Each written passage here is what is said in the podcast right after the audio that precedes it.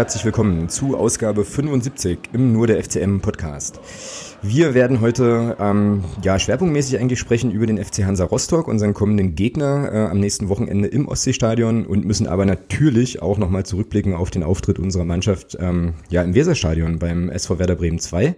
Bekanntermaßen 3 zu 1 Auswärtserfolg.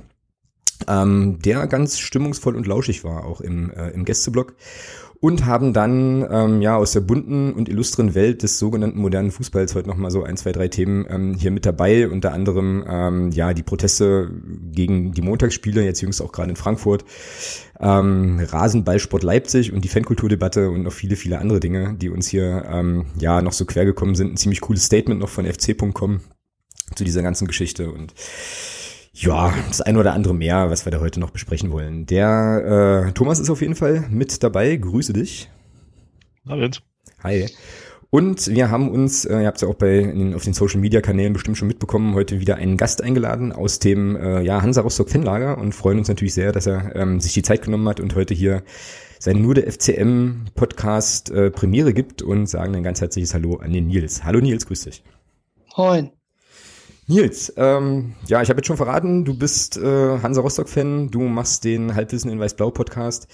Was äh, ja, sollten denn die Hörerinnen und Hörer sonst noch so über dich wissen? Stell dich dir einfach nochmal ähm, ja, ganz kurz vor. Ja, klar, mehr gibt's auch nicht über mich zu sagen. Ja, ich, klar, ich habe jetzt seit anderthalb Jahren machen wir, glaube ich, jetzt den Podcast fast. Ja, anderthalb Jahre haut schon hin. Mit jetzt, glaube ich, schon über 50 Folgen. Ich vergesse immer die Folgenzahl, aber ich weiß, dass es über 50 sind. Mhm. Und ja, mehr gibt's auch nicht zu sagen. Aktuell wohne ich in Erfurt, studiere dort aktuell und verfolge deswegen Hansa nicht so großartig mehr im Stadion. Mhm. Aber am Wochenende bin ich dann wieder da. Ach cool, also beim Spiel. Sehr äh, ärgerlich für dich. Oh, geht's schon los mit Beef hier oder was? Das ist ja ah. Ich glaube, mein letzter Stadionbesuch war Karlsruhe diese Saison und dann haben wir auch 3-0 verloren. Deswegen kann's dann, geht's diesmal bergauf. Das ist immer so ein Mix bei mir.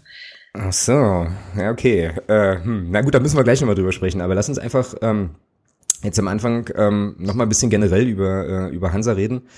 Und äh, das, was bei euch so los äh, ist, vielleicht auch seit dem Hinspiel, es war am 9.9., es äh, ging 2 zu 0 für uns aus. Ähm, ja, wie ist denn so die Stimmung bei euch oben an der Ostsee gerade? Ja, die Stimmung ist ganz gut. Sehr gut, würde ich sagen. Jetzt der kleine Dämpfer klar gegen Münster. Es war ja ein sehr schlechter Tag, ein gebrauchter Tag, frühes Gegentor durch einen Sonntagsschuss von Kobilanski.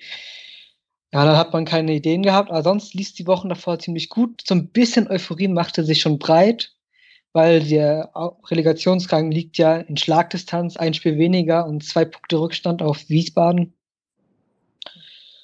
Ja, mit einem Sieg gegen Magdeburg jetzt am Wochenende haben wir nur noch vier Punkte Rückstand auf euch. oh, geil. Äh, ja, ich mag, ich mag die Stimmung heute hier im Podcast, ist hervorragend. äh, genau, genau.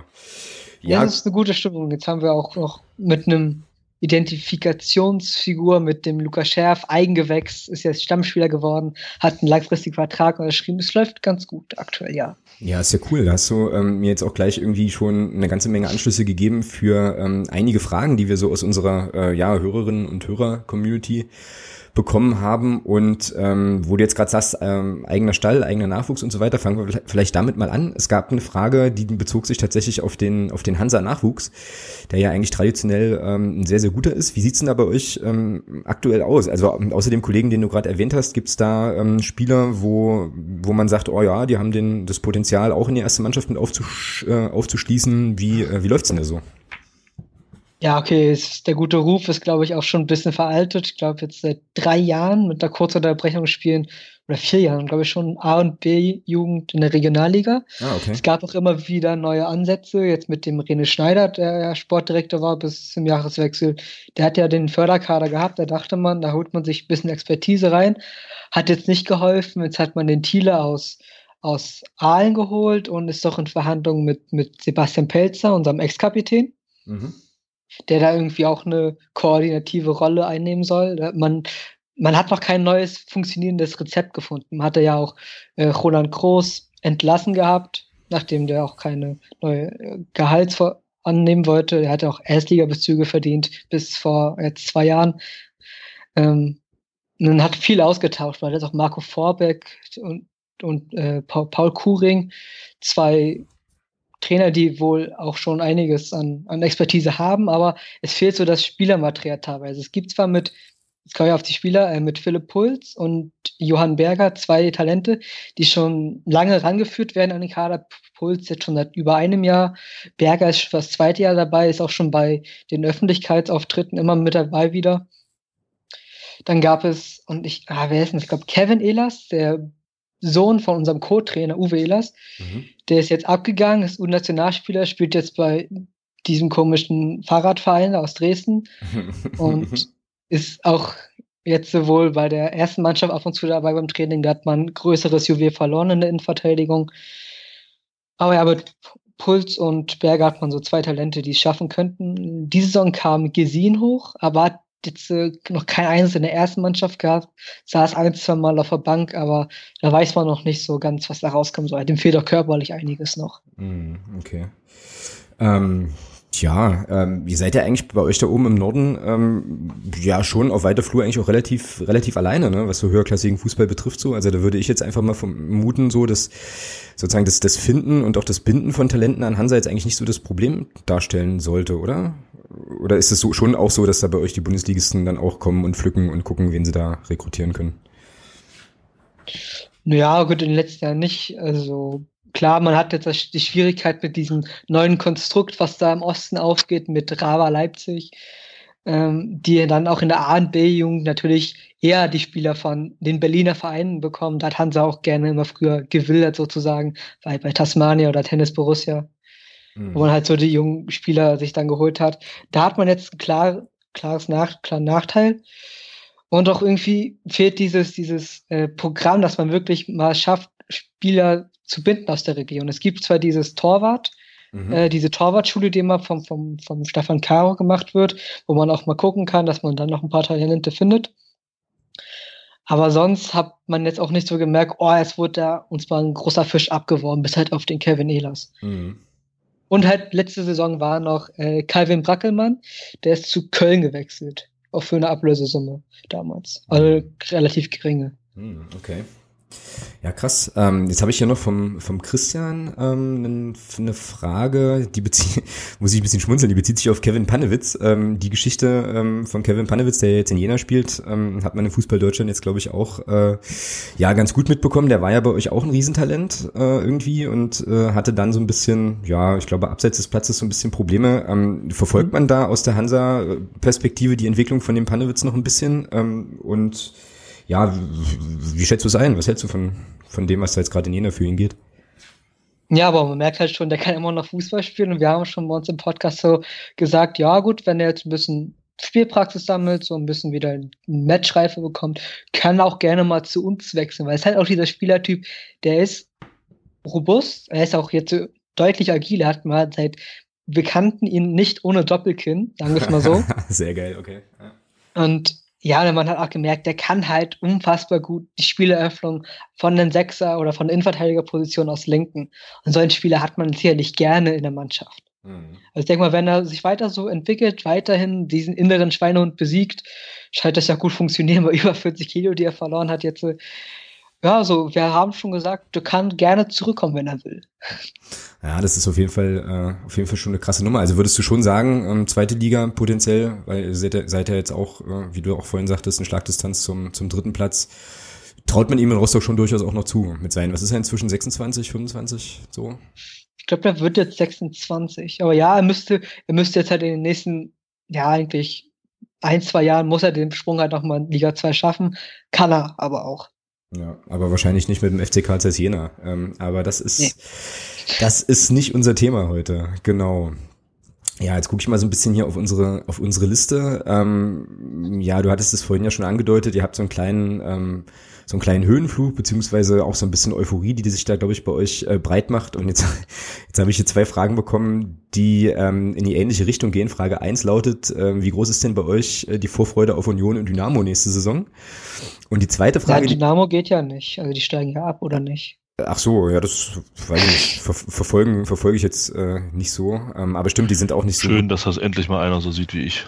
Danke. Was ist, was ist die absteigen, oder was? Ja, bitte runter mit denen, hallo. Ja, die Ja, ich will brauchen da- wir jetzt unbedingt. Ich will da nächstes Jahr aber schon hinfahren, aber halt nicht in der dritten Liga. Ja, dann, ja, dann musst du dritte Liga bleiben, dann musst du den anderen Club suchen. Ja, toll. Also meine, meine Wunschvorstellung ist immer noch, dass Hansa die Relegation gegen Dresden spielt und Rostock die wegklatscht. Das ist so mein. Mhm. ja, da, wir haben da viele äh, Traumkonstellationen. Kaiserslautern würden wir auch gerne sehen. Da Ja, gibt es die Traumvorstellung, dass man dann noch gleichzeitig das Stadion mit abreißen kann. Ähm, Wieso habt ihr, habt ihr, habt ihr irgendeine Geschichte mit Lautern oder? ah, nö, weil wüsste ich jetzt nicht, aber die sind halt grundunsympathisch. Ah, okay, okay. Ja, stimmt. Und Pauli ist ja, könnte ja auch noch in der Verlosung sein. Mhm. Theoretisch. Also ich weiß, der Pauli und Dresden beide steigen ab. Ob die jetzt gegen uns in der Relegation aufsteigen oder direkt runtergehen, weiß ich nicht. hm. Aber egal, Hauptsache runter, ne? Ja, da Hauptsache runter. Ach du großer Gott. Okay, na gut, dann ähm, möchte ich die Frage nochmal eingrenzen auf, äh, wie groß ist die Vorfreude bei euch auf Union, beziehungsweise ähm, ja, Aue. Aue. beziehungsweise äh, falls es jetzt, falls es jetzt für die äh, ja für die zweite Liga nicht reichen sollte, eventuell ähm, ja wie so die Perspektive auf eine dritte Liga 18, 19 ist, wo vielleicht dann drei Ostclubs weniger spielen. So, also machen wir mal, machen wir mal einfach die Euphorie-Geschichte. Ich glaube, das ist einfach, macht einfach auch mehr Spaß. Also ähm, jetzt mal ganz im Ernst und Hand aufs Herz. Also ist das schon eine Sache, auf die ihr guckt und so? Ähm, oder ist man da pragmatisch realistisch und sagt halt, na ja, wenn es dieses Jahr nicht klappt, dann klappt es vielleicht im nächsten Jahr oder gibt es einen Plan ähm, für die zweite Liga? Wie ist denn da so die, die Entwicklungsperspektive? Äh, Plan ist ja dieses Jahr den Grundstein legen, nächstes Jahr aufsteigen. Ähm, und der, was jetzt Ostclubs angeht, so im Endeffekt, überall ist der Auswärtsblock voll. Ob das jetzt, äh, egal ob unter Haching und Ost, Ostver- Ostduelle sind zwar ganz schön, erstmal gegen Jena und so, aber ich weiß jetzt, Erfurt hat, glaube ich, nicht so die krasse Rivalitätsbedeutung. Klar, wenn jetzt Magdeburg wegfallen würde, falls ihr nicht aufsteigen solltet oder wir nur aufsteigen oder ihr nur aufsteigt, wäre es halt kacke, weil es ist halt so dieses Highlight-Spiel im Jahr. Hm. Okay, dann würde halt nächstes Jahr mindestens ein neues dazukommen. Union. Union ist ja auch immer so eine kleine Geschichte. Ganz viele Hansa-Fans so nach dem Abstieg in Liga 3 sagen, es fahren dann eher zu Union oder Hansa-Fans in Anführungszeichen fahren jetzt zu Union, weil es da so schön ist. Und wenn Echt? Hansa mal Liga 2 spielt, dann steig, gehen wir auch mal da wieder hin. Okay, krass. Also gibt es sozusagen tatsächlich eine natürliche Wanderung von, von Hansa-Fans zu Union? Das war mir gar nicht so klar. Ja, schon gibt einen ganz schönen Teil, gibt's da schon, ja. Okay. Weil es doch gute Zuganbindung und ja, die zwei Liga Fußball können wir auch mal gucken, ist ja auch ein kultiger, cooler Verein und so. Mhm. Ja, Okay. das ist, ist ein bisschen, bisschen ich, ich finde es doof. Deswegen ist auch dieses, dieses kleine äh, Geschmäckle, wenn du aufsteigst, dass die Liga 2, dass dann diese, diese Zweitliga, diese Touris kommen, das ist dann nicht so schön. Mhm. Aber Gott, es sind halt, hat man überall. Ja, und also die Diskussion haben wir ja schon auch, ne? Ähm, so Stichwort Eventfans und so weiter. Aber ähm, ja, kann man kritisch sehen, kann man natürlich auch gut, also positiv sehen und sagen halt, okay, die zahlen halt auch ihren Eintritt, ne? Ist ja dann für den Verein jetzt auch so schlecht nicht. Aber ja, ähm, da geht's den Menschen wie den Leuten und uns sicherlich auch wie euch entsprechend, ja. Ähm, ihr habt den, ihr habt ja einen Investor, ne? Den Elgeti. Mhm. Und ähm, da übergebe ich jetzt mal an Thomas, der ja vorhin schon so ein bisschen im Pöbelmodus war, so im Vorgespräch. ähm, einfach so ein bisschen, ja, von mir so mit der Frage, ähm, wie diese Person bei euch äh, gesehen wird, wenn man das überhaupt sagen kann, ob es da so klare, äh, klare Kante gibt und ja, wie da auch die Entwicklungsperspektive mit ihm halt ist. Ähm, so. Und Thomas übernimmt dann mit dem ganzen gegen den modernen Fußball-Bashing äh, und so, oder? Nee, ich, ich habe vielleicht nur eine kurze Frage dazu. Und zwar, äh, wie das bei euch damals ablief. War das damals so, ihr habt, ihr habt ja auch ausgegliedert vor ein paar Jahren, Mhm. wenn ich es richtig mitbekommen habe, war das damals Bedingung vom LGT, dass ihr ausgliedert? Das, war das eine Bedingung, dass er dann einsteigt? Also oder nur unter dem nur, dass er nur dann einsteigt, wenn ihr ausgliedert? Ich bin der Meinung, ja, dass wir ausgliedern, dass dann er dann einsteigt, ja. Hm, okay. Es hieß ja damals, wir müssen ausgliedern, sonst gehen wir, gehen wir pleite. Und ähm, Genau. ist, also und ist es so, dass ihr da, ähm, also ich krieg da wenig mit, muss ich ganz ehrlich sagen, aber ähm, die Frage kam halt jetzt eben auch so ein bisschen, äh, ja, von den Hörerinnen und Hörern. Ähm, ist es schon so, wie man mitunter mal liest, dass Hansa Elgeti ist und äh, Elgeti Hansa, also dass ihr da schon sehr, sehr am Tropf hängt? Oder wie ist, wie ist denn da die Konstellation insgesamt überhaupt? Was ist, äh, was, was, was hat er da für eine Aktie bei euch? Er ist ähm, jetzt nicht so der Typ Kühne, der sich immer wieder meldet und auch ordentlich mitspricht da, seine, seine Berater in den Verein holt. Er ist da schon eher so der, der ruhigere. Ab und zu meldet sich mal in der Zeitung, jedes halbe Jahr, jedes Vierteljahr mal kurz. Ähm, ich glaube, am Anfang wollte er sogar in den Aufsichtsrat rein, hat dann aber zurückgezogen, weil es dann Gegenwind gab, auch aus der Fanszene. Ähm, er ist eher so der, der, der stille Investor. Er saniert, aber er ist eher so der, er saniert den Verein mit durch seine Gelder. Er arbeitet Pläne aus oder ist mit diesen Ausarbeitung von den Plänen und nickt die sozusagen ab. Er gibt sozusagen diese, er hat die Finanzierung im Hintergrund und Hansa sagt dann, wofür wir das Geld brauchen. Also war jetzt auch, was in der Vermittlung anging, als man die Geschäftsstelle vermiet, also Geschäftsstelle umgeordnet hat, die dann damals verkauft hatte, jetzt wieder zurückgekauft hatte, damit man liquide ist. Ähm, sei es Umgestaltung des Stadionumfeldes, wo es sehr, wo man auf jeden Fall noch was machen kann, besonders, ja. Und auch im Stadion, wie man jetzt die, die Logen neu ordnet. Also der, er schiebt die Dinge eher so an und finanziert dann so nebenbei, dass man nicht unbedingt wieder auf Druck Geld braucht. Hm. Okay, aber ähm, wenn er jetzt, wenn der jetzt irgendwie sagt, hier morgen, morgen irgendwie aufwacht und sagt, hier, ach, äh, eigentlich habe ich auf Hansa jetzt gar nicht mehr so richtig viel Bock, dann wird schon, äh, wird schon eng, oder? So. Also diese Saison würden wir auf jeden Fall äh, auch ohne LGT die Lizenz bekommen. Mhm, okay. Okay. Wie ist denn das? Ähm, ich hatte gelesen, das muss ja nicht alles stimmen, aber ich hatte gelesen, dass äh, ihr wohl durch das Stadion in eine ziemliche Bredouille gerutscht seid. Da waren wohl, da waren wohl, glaube ich, die Rede zwischen 11 und 14 Millionen. Ist das. Nee, ist das, das, waren schon mehr als 11. Noch mehr, ist das. 19 waren es, glaube 19 ich. 19 sogar. Ist das, ist das, ist das irgendwie gestundet? Ist das gestrichen oder hat LGT das übernommen und will das irgendwann wieder haben? Wie ist denn da die Konstellation bei euch? Das würde mich mal interessieren. Das, das ist eine ganz komische Konstellation, war auch ganz, es ist ganz cool gewesen. Ich glaube, es waren, glaube ich, 21 Millionen so in dem Dreh und das hatte man bei der DKB gehabt. Das hieß auch damals DKB Arena, deswegen, mhm. dass man so bessere Konditionen durch diesen Stadion die bekommen hatte. Und ähm, da gab es halt dieses Angebot, die wussten, die bekommen diese 21 Millionen nicht wieder hat man gesagt, so für, glaube ich, sieben, acht, neun Millionen tilgen wir diesen kompletten, Ver äh, ist, habt ihr es abbezahlt. So. Dann kam halt Ergeti und hat so gesagt, so, er übernimmt diesen Stadionkredit. Mhm, genau, sagt, das hatte halt ich auch gelesen. Ja. Aber ähm, das wurde hochgerechnet auf die schon verbliebenen 21 Millionen. Also 21 Millionen ist er sozusagen, hat er das Darlehen gegeben, diese 21 Millionen in Darlehen, aber hat nur 9 Millionen bezahlt. Das erinnert mich jetzt ganz stark an ähm, West Ham und das, das, dieses Olympiastadion in London, was sie da ja auch für ein Apfel und ein Ei bekommen haben. Also es klingt ja schon für ihn einfach nach einem sensationellen Deal. So ganz geil. Ja. Ja, ja krass. Seid ihr jetzt, seid ihr jetzt Mieter bei ihm oder wie läuft das? Nee, jetzt? nee, nee. Das, das war, das war wirklich, das war, ähm, ah, was, was es war, das war denen wichtig, dass das Stadion aber weiterhin Hansa gehört. Er hat bloß den Kredit übernommen. Aber das, das Stadion gehört weiterhin Hansa Rostock. Ah, okay. Mhm. okay. Weil, weil wir wussten auch, wenn ein Investor kommt und das bezahlt, dieses, dieses Geld, dem soll das Stadion nicht gehören, weil wir sind vom Stadion abhängig. Es gibt in Mecklenburg-Vorpommern kein Ausweichstadion für Hansa, mhm. als wir das mehr bezahlen könnten. Mhm. Ja, das stimmt. Das ist aber, aber das ist, das ist echt interessant, also das jetzt mal zu hören. Also mir geht's da jetzt um Folgendes. Ähm, erinnert euch mal an die, jetzt, jetzt weiche ich mal von Rostock ein bisschen ab, aber es ist mir schon wichtig, das mal zu sagen. Ähm, erinnert euch mal an die Geschichte, als es darum ging, bei uns das Hüpfverbot. Wir mussten ja vor der Saison Ewigkeiten ein Stadion als suchen, wo was wir als Ausweichstadion hätten, hätten äh, vorweisen können. Mhm. In welches Ausweichstadion geht denn Rostock lizenzbedingt? Weil du musst ja in der Lizenz ein Ausweichstadion benennen. Das war ja damals äh, so, so, ein Thema, was bei uns wirklich für ein bisschen Kopfschmerzen gesorgt hat. Millantor. Entschuldigung. Wo, wo, wo ging, also, also, also, wo ginge denn Rostock dann hin, wenn du sagst, es gibt in Rostock kein, kein weiteres Dritt, äh, es gibt in Mecklenburg-Vorpommern kein weiteres Drittliga-taugliches Stadion? Wo würde ich denn glaube, Rostock es wird zwar eins gebaut, soweit ich weiß, also in der Strelitz. Ich weiß nicht, ob die schon fertig sind.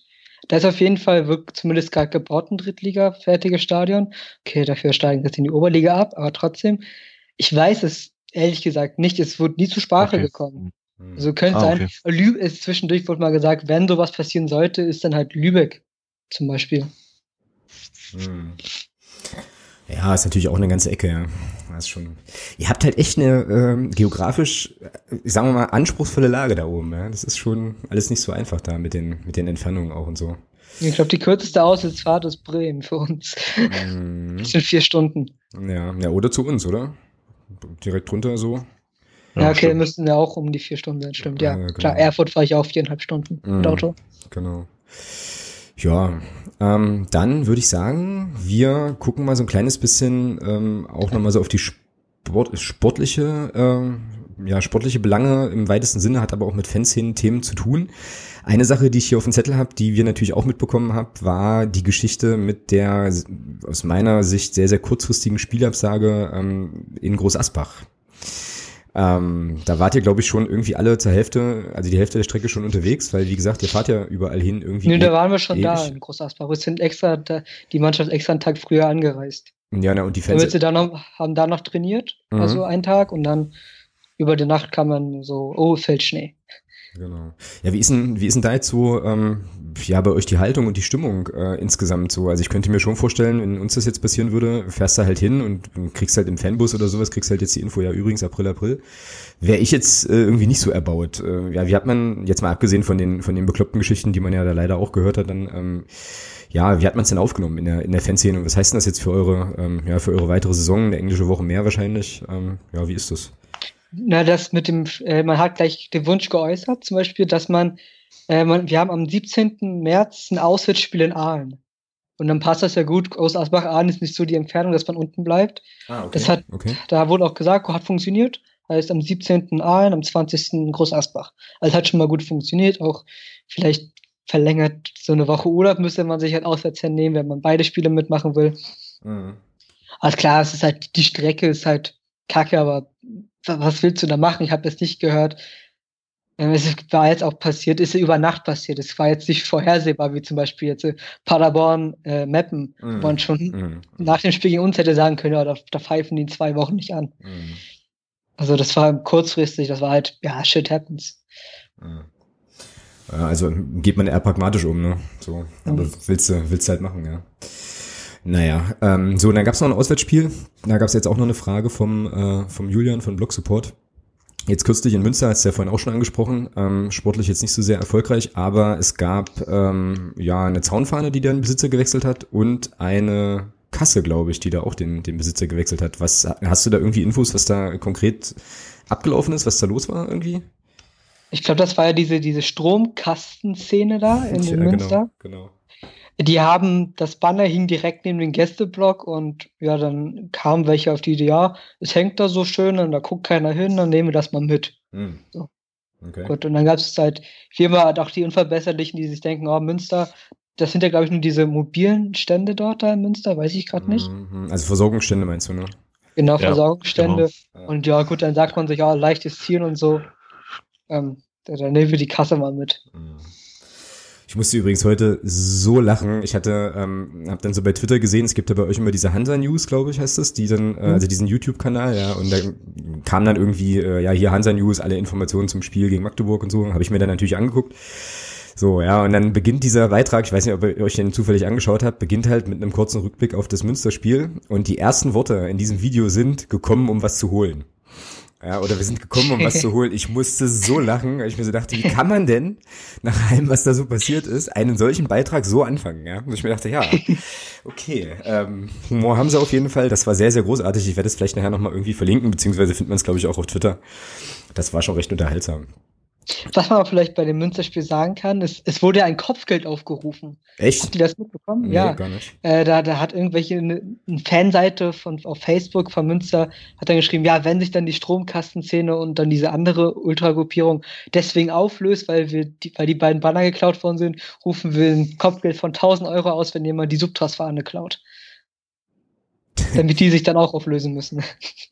Äh, naja, aber also hm, 1000 Euro finde ich da so ein bisschen tief angesetzt so für den Versuch. Aber gut. Ja, ich glaube, der Versuch, der, da brauchst du auch ein paar mehr Mann, wenn du die, unbedingt die Fahne klauen willst. Das, ja, ich glaube, das sind 1000 Euro nicht der Ausrechnung. tut sich ja eh keiner mehr. Frag mal Hertha oder äh, Kiel. Ja, das ist ja auch so ein interessanter Mythos. Da gab es neulich irgendwann mal, ähm, Thomas, hast du mir das nicht geschickt sogar? Irgendwie ein Text ähm, von, einem, von einem Typen, der da in Italien relativ nah dran ist, der dann so ein bisschen erklärt hat, wie das mit diesen Auflösungsregeln ja, ja. ist und dass die Italiener genau. das auch immer ganz gut umgehen und so.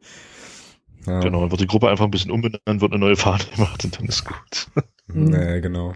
Genau. Ach, ich glaube, Gladbacher, Gladbacher haben das auch irgendwie schon zweimal gemacht, dass sie sich aufgelöst haben und dann wieder neu gegründet hatten. Mhm. Ähm, ich habe noch eine, äh, eine andere interessante sportliche Frage. Also wir springen jetzt hier so ein bisschen arg in den Themen, aber das ist auch der, äh, dem Umstand so ein bisschen geschuldet, glaube ich, dass ähm, wir so eine, Zeit, eine Zeitvorgabe haben ähm, und wir die Sachen, die wir äh, jetzt geschickt bekommen haben, auf jeden Fall auch alle unterbringen wollen. Ähm, und dann, wenn wir gerade schon bei Auswärtsspielen waren, können wir vielleicht auch gerade nochmal schnell über das Thema Auswärtsdauerkarte sprechen. Ihr habt sowas bei Hansa. Wir haben das mhm. nicht und äh, es wird aber bei uns immer mal diskutiert, ob man das nicht einführen sollte, weil, ähm, naja, ähm, je größer die Attraktivität des Vereins und je mehr Fanclubs es gibt, desto schwieriger ist es natürlich auch an, äh, an Karten zu kommen. Wie wird es denn bei euch gehandhabt mit dieser Auswärtsdauerkarte und vor allem, und das ist ja so die spannende Frage, auf welcher Grundlage ähm, bemisst man denn da, wie viel man davon verkaufen kann? Weil du musst ja irgendwie im Kopf haben, okay, keine Ahnung, kannst ja nur so viel verkaufen wie das kleinste Stadion, wahrscheinlich im Gästebereich fast und so. Also wie, wie funktioniert das bei Hansa? Wie ist das, wird das gemacht? Ich weiß auf jeden Fall, man zahlt so einen Einmalbeitrag von, von 1965 ähm, dann gibt's halt immer, ich glaube, eine Stunde oder ein paar Stunden früher kannst du die Karte kaufen. Ah, okay. Ist zum Beispiel diese Saison ziemlich gut, weil ich die Spiele gegen, gegen Jena äh, und gegen Halle zum Beispiel gab es nach nicht mal 30 Sekunden keine Karten mehr. Okay, also ja, bei, genau. bei Halle kann ich das jetzt nicht verstehen, aber ähm, gut. Ah, okay, also dann ist das sozusagen so gedacht, dass man einfach nochmal so, so eine Art zusätzliches Vorverkaufsrecht einräumt quasi. Genau. Also es genau. ist nicht so, dass du dir, dass du dir für, was weiß ich, 500 Euro oder 300 Euro eine Dauerkarte für Auswärtsblöcke holst und dann immer eine Karte hast, sondern du musst schon dir dann halt noch eine kaufen. Kannst halt eben nur früher als alle anderen dann loslegen mit dem, mit dem Einloggen. Ah, okay. Ja, keine Ahnung. Also ich bin bei solchen Sachen immer furchtbar naiv, aber eigentlich macht das total Sinn, dass das so laufen muss, ne? oder Thomas? Ja, aber das, das umgehen, wie das machen wir doch in, im Prinzip auch durch die durch den Mitgliedervorverkauf. ja, ja den gibt's ja auch noch bei uns. Also das ist, glaube ich, eine Stufe, eine Stufe dazu, weißt du so. Also du hast den Mitgliedervorverkauf und du hast davor, glaube ich, noch den Auswärtsdauerkartenvorverkauf. So ja, aber ist natürlich, ja, klar, ja, kann man so machen, ist natürlich auch ein Zocken, ja. Wenn du dann nicht durchkommst äh, für die 19,65 Euro, äh, wenn du dann nur nicht durchkommst und kriegst trotzdem nichts, wenn du Pech hast, kriegst du eine ganze Saison nichts, hast halt 20 Euro investiert für nichts. Aber gut, klar, kann man machen, ist, ist definitiv ein Modell, was man mal, was man vielleicht mal anbringen könnte, ja. Genau. Ja, kann man auf jeden Fall mal einfließen lassen, das stimmt. Ähm, was ich auf jeden Fall natürlich auch fragen muss, weil wir das, glaube ich, auch, äh, oder ihr hattet es auf jeden Fall thematisiert, glaube ich, ähm, in der Vorsaisonfolge bei euch, ist natürlich bei uns die Personalie Dennis Erdmann. Ähm, der ist ja in Magdeburg halt super angekommen inzwischen. Ähm, vermisst ihr den bei Hansa? Nö. Überhaupt nicht. Gar nicht, ne? Ich mir fast ja. gedacht, Alter. Ich kann mich erinnern, als ihr darüber gesprochen habt im Podcast, habt ihr, war, war halt so das Ding, aber das will in Magdeburg eigentlich mit, mit Erdmann. Ähm, ja. Ich weiß nicht, äh, bei uns ist der ja super angekommen. Ähm, eigentlich auch quasi Stammspieler, rotiert immer mal auf der 6 äh, so ein bisschen mit, äh, mit Björn Rother. Ähm, aber ja, hat sich bei uns halt einfach super eingefügt und ist ein geiler Typ, oder Thomas? Schon ein guter Mensch. Ja, absolut. Und kann tatsächlich Fußball spielen. Das hat mich ja auch so ein bisschen überrascht, aber ähm, an der einen oder anderen Stelle lässt er sein technisches Können doch aufblitzen. So, ja. Also ein bisschen kicken kann er tatsächlich schon. Oder? Ja, ja, ein bisschen, aber es ist, glaube ich, ich habe auch euch gesehen, es ist immer so ziemlich schwankend bei ihm. Das ist ja das Problem. Ja, er ist ja ein sogenannter Mentalitätsspieler, so, ne, ähm, auch, also einen, den er halt einfach gerne im Kader hast, weil er halt auch mal wen wegbeißt, was er ja auch macht. Ähm, am Anfang der Saison hatten wir immer so einen kleinen, so gelbe Kartenticker, immer geguckt, wie lange es wohl dauert, bis er sich die erste gelbe holt, aber irgendwie ist er inzwischen da auch ein bisschen zivilisierter und gesitteter geworden, wenn er den spielt. Ist schon ganz spannend. Genau. Ich muss noch ein Kompliment loswerden, ein Street Art Kompliment von ähm, äh, einem anderen Christian, aber auf jeden Fall auch einem Christian, der ähm, irgendwie die Tage mal bei euch da oben ähm, war und äh, festgestellt hat, dass er wirklich Hansa da das äh, Straßenbild, was, was so Graffitis angeht, halt mega äh, dominiert. Ja, und der wollte da einfach auch nochmal sich diesbezüglich positiv äußern und sagen, dass das eigentlich schon eine ganz, ja, ganz augenfällige Geschichte ist. So. Die Hansas Boyer-Szene ist ja auch international unterwegs sehr stark. Ja, stimmt. Die machen Kol hm? Sorry. Kolumbien gab es ja oder in Wien, wo dann damals dieses äh, Freundschaftsspiel abgesagt worden ist, ging, glaube ich, war das Rapid oder Austria, wo sie dann hingefahren sind und noch eine nette Geste, eine Botschaft auf einem Zug hinterlassen haben. Mhm. Stimmt, da gab's, da gibt's immer so Videos, die die halt relativ äh, professionell auch produzieren lassen und ich glaube, das, was du meinst, war Rapid irgendwie. Mhm. Da gab's irgendwie so eine Geschichte. Okay. Ich glaube auch, dass Rapid war, ja. Genau. Gut, ähm, was haben wir hier noch? Äh, ach so, genau, dann gibt's noch so die Frage und dann können wir auch mal zum Spiel äh, gegen uns jetzt am Samstag überleiten. Wie denn äh, in Rostock inzwischen so die Stimmung zwischen äh, ja, Subtras, Ultras und den normalen Fans so ist. Ähm, also friedliches Miteinander, eher kritisches Beäugen. Wie ist da so die Situation? Ich glaube, das war beim letzten Heimspiel, da gab es eher so, so eine kritische Aussage von den Ultras dann, weil ja, es läuft jetzt ziemlich gut, aber trotzdem ist das Stadion relativ leer. Also es gab jetzt keinen an, großen Anstieg an Zuschauern. Und dann gab es auch eigentlich auch, ja. Mhm. Zum Beispiel, wenn man jetzt so sieht, äh, gab es gegen, gab es mal so eine Auflistung von verkauften Karten für die Südtribüne. Da war es Erfurt 90 Prozent verkauft, Magdeburg 99 Prozent verkauft und dann kam Würzburg 60 Prozent. Mhm. So, okay. das ist halt schon, da sieht man schon dieser krasse Eventcharakter. So kommt Magdeburg, aber Würzburg ist war zwar auch ein Top-Spiel und war auch so ein ziemlich gutes Spiel, weil mit reichlich Torchancen auf beiden Seiten und dann was auch vorher irgendwie klar war und trotzdem kommt da keine Sorge. Also dieses, gab es auch ein Banner so, hier mobilisiert doch endlich mal die Leute, die sollen mal kommen. Aber hm, da, da gab es noch nichts bisher. Aber woran liegt das? Ich meine, es ist ja, es ist ja, es ist ja nicht so, also im Vergleich zur letzten Saison spielt ihr einen erfolgreichen Fußball, ihr spielt einen, einen relativ ansehnlichen Fußball für Drittliga-Verhältnisse. Ähm, Woran liegt denn das? Also womit hängt denn das zusammen, dass in Rostock scheinbar, ich meine, wenn man, wenn man euch die, eure Auswärtsblöcke anguckt, das ist ja immer voll. Ja, egal wo ihr hinfahrt, da ist ja immer, ist ja immer voll. So. Ich, diese Diskrepanz ist, ist für mich einfach nicht zu erklären, dass ihr zu Hause in einer Saison, wo es nicht, wo es wirklich gut läuft, nicht mehr Zuschauer habt als letzte Saison, wo es gar nicht lief. Das, das wundert mich wirklich. Also, weil normalerweise denkt man ja, Mensch, Mensch, Hansa ist jetzt, hat echt die Chance auf Platz drei und, und könnte, könnte vielleicht sogar noch, wenn es ganz gut läuft, sogar noch komplett in den Aufstiegskampf mit eingreifen. Und ihr habt im letzten Heimspiel gerade mal 12.000 Zuschauer. Da ist kurios. Ja, das ist sehr kurios. Also, ich kann es mir wirklich überhaupt nicht erklären. Klar könnte man sagen, die, die Szene aus dem DFB-Pokal hat einige abgeschreckt, aber das ist, finde ich, überhaupt gar kein Thema mehr bei uns. So, ich, ich weiß es nicht. Also, wer kann hm, das Wetter Komisch. oder so? es sind ja auch keine großen Vereine abgewandert jetzt. Ja, wer eben. Ist abgestiegen? Das, abgestiegen genau, das ist es ja. Mainz 2 und wer ist noch gestiegen? Äh, keine Ahnung. Ja, Paderborn, ah, Kiel, auf jeden, Paderborn auf jeden Fall nicht. Ja, Kiel ist hoch, äh, Duisburg ist hoch. Und wer, wer noch? Also, es war jetzt auch auf jeden Fall nichts, was uns das interessiert. also, ich weiß es wirklich nicht. Es, Komisch, ja. Vielleicht gibt es auch mal so einen Schwung zum Ende der Saison, wo man, wo dann wirklich auch alle merken, ey, da könnte wirklich was gehen. Oder einfach, es ist diese Müdigkeit, könnte auch sein siebte, ich glaube, das siebte Jahr jetzt ist schon langs, sechs, ja, sechs Jahre oder so. Nach dem Zweitliga-Aufstieg schon sechs Jahre jetzt, ja? Wow. Ja, 2000, das ist schon eine Weile, ja. Nee, 2013, schon so lange her, ja. Okay. 2013 sind wir abgestiegen, ja. Ah, okay. Ja, das kann schon sein, ne? dass, dann, dass es dann so gewisse Gewöhnungseffekte gibt und ähm, ja, dann die Zuschauerzahlen dann doch irgendwann anfangen, ja, anfangen zurückzugehen. Ja, wobei das mit dem Eventcharakter, wobei das mit dem Eventcharakter jetzt, weil du es gerade angesprochen hast, jetzt vor dem Magdeburg-Spiel zum Beispiel, das ist aber bei uns nicht anders. Also ich glaube, das Problem hat, hat in der dritten Liga, glaube ich, auch so ziemlich jeder Club. Dass das Stadion gegen, gegen euch voller ist als gegen, als gegen Münster, das haben wir ja selber erst gesehen vor zwei Wochen. Ähm, da waren auch nur in Anführungsstrichen 15.000 Leute da und gegen euch war die Hütte halt fast voll. Ja, also das ist dann eben schon, das ist halt normal, glaube ich, ja, mhm. dass dann ein Spiel gegen Rostock einfach mehr zieht als ein Spiel gegen Münster oder Würzburg. Das ist, glaube ich, völlig normal. Genau. So, und jetzt Achtung, Überleitung aus der Hölle. Ähm, Stichwort, Stichwort Eventfans und so weiter. Ähm, da wird sicherlich am, äh, am Samstag auch den einen oder anderen geben, der sich dann eben das Spiel gegen Magdeburg und sprich gegen uns nicht entgehen lassen will. Ich habe irgendwas äh, gelesen jetzt von 20.000 Tickets oder jenseits der 20.000. Scheint so sogar schon ausverkauft zu sein. Oder ausverkauft, genau.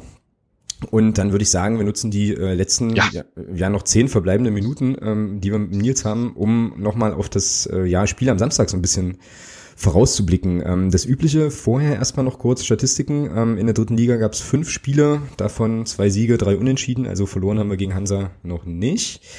9 zu 4 Tore und ansonsten, ja, äh, muss man glaube ich keinem mehr erzählen, absolutes Traditionsduell inzwischen, äh, 66 Spiele gespielt, nach der Statistik, die ich hier gefunden habe, 30 Siege, 15 Unentschieden, 21 Niederlagen, also schon auch eine recht, äh, ja, recht knappe Bilanz, 95 zu 89 Tore, so.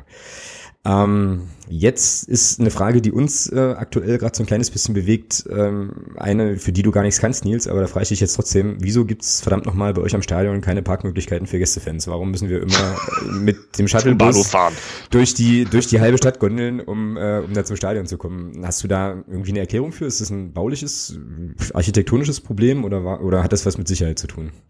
Ich denke mal so beides. Beim am Stadion gibt es auch echt nicht viele Parkplätze. Klar gibt es, es gibt, glaube ich, zwei größere Parkplätze. Einmal ist so ein Dauerparkplatz-Ding und dann einmal so ein VIP-Parkplatz und einmal ja die direkt am Stadion, wo, glaube ich, auch ihr lang, langlaufen müsst. Mhm. Ähm, und ja, mehr, also wirklich, die Parkplatzsituation ist nicht so toll. Ich hatte jetzt auch schon zweimal, wo ich mich dann einfach an irgendeinen Neubau hingestellt habe. Ja. Weil ich keinen Parkplatz mehr gefunden habe. Weil auch die ganzen Supermärkte, dann stehen da die Parkwächter draußen an dem Tag. Hm, okay. Also habt ihr sozusagen heimseitig das gleiche Problem eigentlich, ne?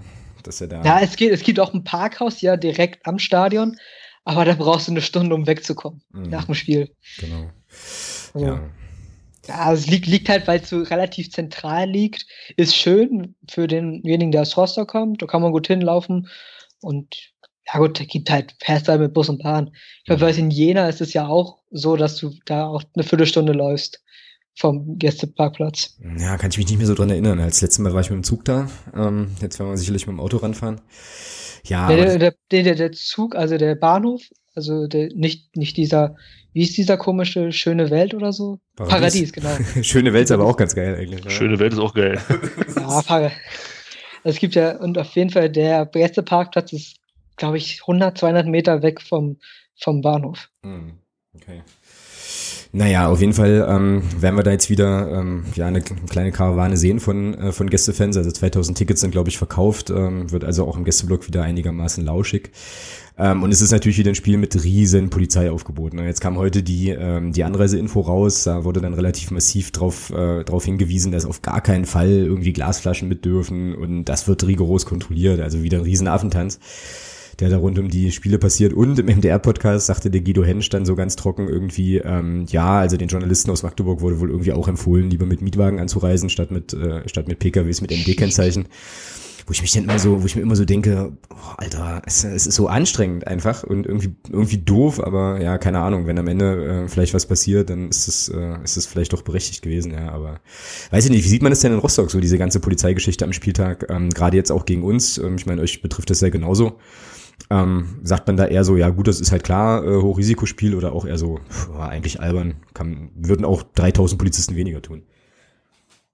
Ja, also ist, ich freue mich ja auf die Doku, die wird ja an dem Tag ja, glaube ich, sogar gedreht. Ja, genau. Ja. Auf ZDF genau. kommt die dann irgendwann, ja, genau. Na, da freue ich mich schon super drauf. Und ich glaube, auch in Rostock hast du halt so, so einen Polizeichef, der wirklich, ja, der, der mag es halt in der Öffentlichkeit zu stehen. Also der, das, das ist ein ganz schöner Vogel. Ich weiß gerade seinen Namen nicht, der ist mir gerade entfallen. Auf jeden Fall ist er schon, ja, glaube, wo nach diesem. Hm? Ach nee, der war in Hamburg, vergiss es. Nee. Ja. Ähm, der, wo er auch gesagt hat, so nach, wo das Banner da gegen Berlin reinkam, das sind die Vereinsverantwortlichen, die sind daran schuld, ohne irgendein Argument zu sagen. Das hat er einfach mal so in den Raum geworfen. Mhm gab dann auch Prüfungen von einigen, auch Aufsichtsratsmitgliedern, wo gesagt wird, ja, dann könnte man gucken, ob das vielleicht, ob man da eine Unterlassungsklage gegen einreichen könnte. Ja, und da, ich kann mich auch an Freundschaftsspiele erinnern oder so ganz kleine Vereine, Bremen 2 und so, wo dann trotzdem Wasser hervorgefahren wird. Also es ist teilweise total lächerlich. Mhm. Ich fahre dann mit dem Auto zum Spiel hin und dann sieht man wirklich an der, an der Autobahn, wirklich einen ganzen Kilometer lang siehst du halt eine Polizeikarawane. Also es, es ist überdimensioniert und natürlich eskaliert das dann, wenn da die Leute merken, jo, es ist Polizei da, weil die ist einfach überpräsent. Mhm. Klar, so. genau. Ja, also das die ist, gehen, mh. gehen komplett auf Konfrontation dort. Das ist komplett falsch, was die da machen. Ja, und das ist vor allem auch immer so ein bisschen so eine Henne- und Ei-Diskussion, die man da hat. Ne? Also ähm, ist das nicht auch eine, das haben wir ganz oft ja auch im Podcast schon besprochen, ist das nicht auch irgendwie was, was äh, ja, sozusagen nochmal eher provozierend wirkt, wenn so, äh, hast ja auch gerade gesagt, wenn so Polizeikräfte da in so einer, so einer Masse stehen oder, ähm, oder so. Schwierige Geschichte, ne? weil wenn dann was passiert, dann sagen sie natürlich wieder, ja, war ja auch richtig, dass wir da waren und so und ähm, ja, es ist halt, insgesamt eher anstrengend und ich glaube wahrscheinlich auch ein Phänomen, das im Ostfußball noch viel stärker passiert als, äh, weiß ich nicht, äh, irgendwo anders, dass das eigentlich fast zu jedem Spiel so ist, dass du halt unfassbar viel Polizei da, da hast, da, ob das jetzt Mäusewitz ist oder was weiß ich, äh, ist ja fast egal. Okay, ähm, sportlich ist es äh, so, fand, fand ich auch ganz interessant, ähm, dass einige Leute davon sprechen, ähm, unter anderem eben auch die Kollegen da vom MDR im Podcast, dass es möglicherweise schon eine kleine Vorentscheidung geben könnte im Aufstiegsrennen. Thomas, wie siehst du das denn? Ähm, da musste ich ja, bei solchen Aussagen muss ich ja immer sofort an dich denken und denk mir dann, stell mir immer so vor, wie der, wie der Thomas die Hände über den Kopf zusammenschlägt und sich so denkt, hä? ja, keine Ahnung. Also für mich ist das auch, warum, also Stand jetzt ist Rostock Vierter, ja, und warum soll das ein, warum soll das eine Vorentscheidung sein? KSC, die sind, glaube ich, zwei Punkte, ein Punkt hinter euch, Nils. Hilf mir kurz. Boah, ich glaube sogar drei. Drei. Gut, auf jeden Fall ist es nicht viel und Wien Wiesbaden ist ja auch noch auf Platz drei. Also es ist ja nicht so, dass nur weil wir jetzt Rostock schlagen, dass das dann eine Vorentscheidung ist in Richtung Aufstiegskampf. Also bitte. ist, dann, dann können wir noch aufhören. Dann hauen wir jetzt Rostock aus dem Ostseestadion und hören auf oder was? Also ist ja Ah nee, Karlsruhe ist Vierter gerade, stimmt. Die, die sind am einen Punkt mehr als wir. Ja, okay, also haben sie, haben sie in ihrem Nachschulspiel gewinnen sollte, zwei Punkte weniger. Genau, okay. Ja, aber die sind halt auch noch mit in der Verlosung. Und wir spielen noch gegen die. Und wir spielen noch gegen Paderborn. Und wir spielen noch gegen Wien. Und wir spielen noch gegen Köln. Und also, ähm, nee, kein, in keinster Weise irgendwie eine Vorentscheidung in Sachen Aufstieg. Das ist für mich, ist das, nee, um Himmels Willen sind noch so viele Spiele. Es mm -mm. ja. wäre ein schöner Zwischenschritt, keine Frage, aber eine Vorentscheidung, nee, nicht mal ansatzweise. Ja. Nils, was denkst du denn, wie äh, Hansa das Spiel angehen wird am Samstag? Jetzt auch vor allem mit, dem, mit der Niederlage in Münster? Ähm. Elf Spieler, würde ich sagen. Ja, das auf jeden Fall. Ah, es wird schwierig. Bei uns gerade zur Diskussion, ob wir den Kapitän Amori Bischof rausnehmen, weil man Nee, lass den spielen, lass den spielen. Lass den spielen. Nee. Der war in Münster bombenstark. Lass den spielen. Der war gut. Ja, war super. Also da hat man gemerkt, dass der, er ist schon sehr langsam. Das muss man wirklich sagen. Und wir spielen jetzt gerade in einem 4-4-2 mit Breyer Benjamin vorne und da funktioniert der Bischof überhaupt nicht. Und höchstwahrscheinlich munkelt man, also denkt man, dass wir eh auf dem 4-2-3-1 jetzt wieder zurückgehen, mhm. bei dem ein bisschen defensivere Variante. Vanwitsch kommt zum Glück wieder zurück nach Gelbsperre. Und also entweder spielt Bischof, dann spielen wir aber 4-2-3-1, oder wenn wir 4-4-2 spielen, dann ist Bischof raus. Hoffentlich. Mhm, mh, der, der, der kann das nicht, der ist defensiv zu schwach. Hm. Ja, wenn er 4-2-3-1 spielen würdet, würde der unser System, was wir momentan ähm, haben, spiegeln, glaube ich. Ähm, so, also zumindest das, womit Jens Hertel jetzt ganz gern angefangen hat in der letzten ähm, Zeit. Ja, ich glaube, der Thomas möchte den Herrn Bischof gerne in der ersten Elf haben, weil er dann nach 20 Minuten und nachdem Erde mit ihm kurz ein Vier-Augen-Gespräch hatte, wahrscheinlich gelb-rot vom Platz fliegt, oder? Das fliegt er vom Platz. Ja, der Gegenspieler von ja. Erdmann ist ja der Brian Henning. Also da haben wir schon den, den 1 zu 1 Ersatz.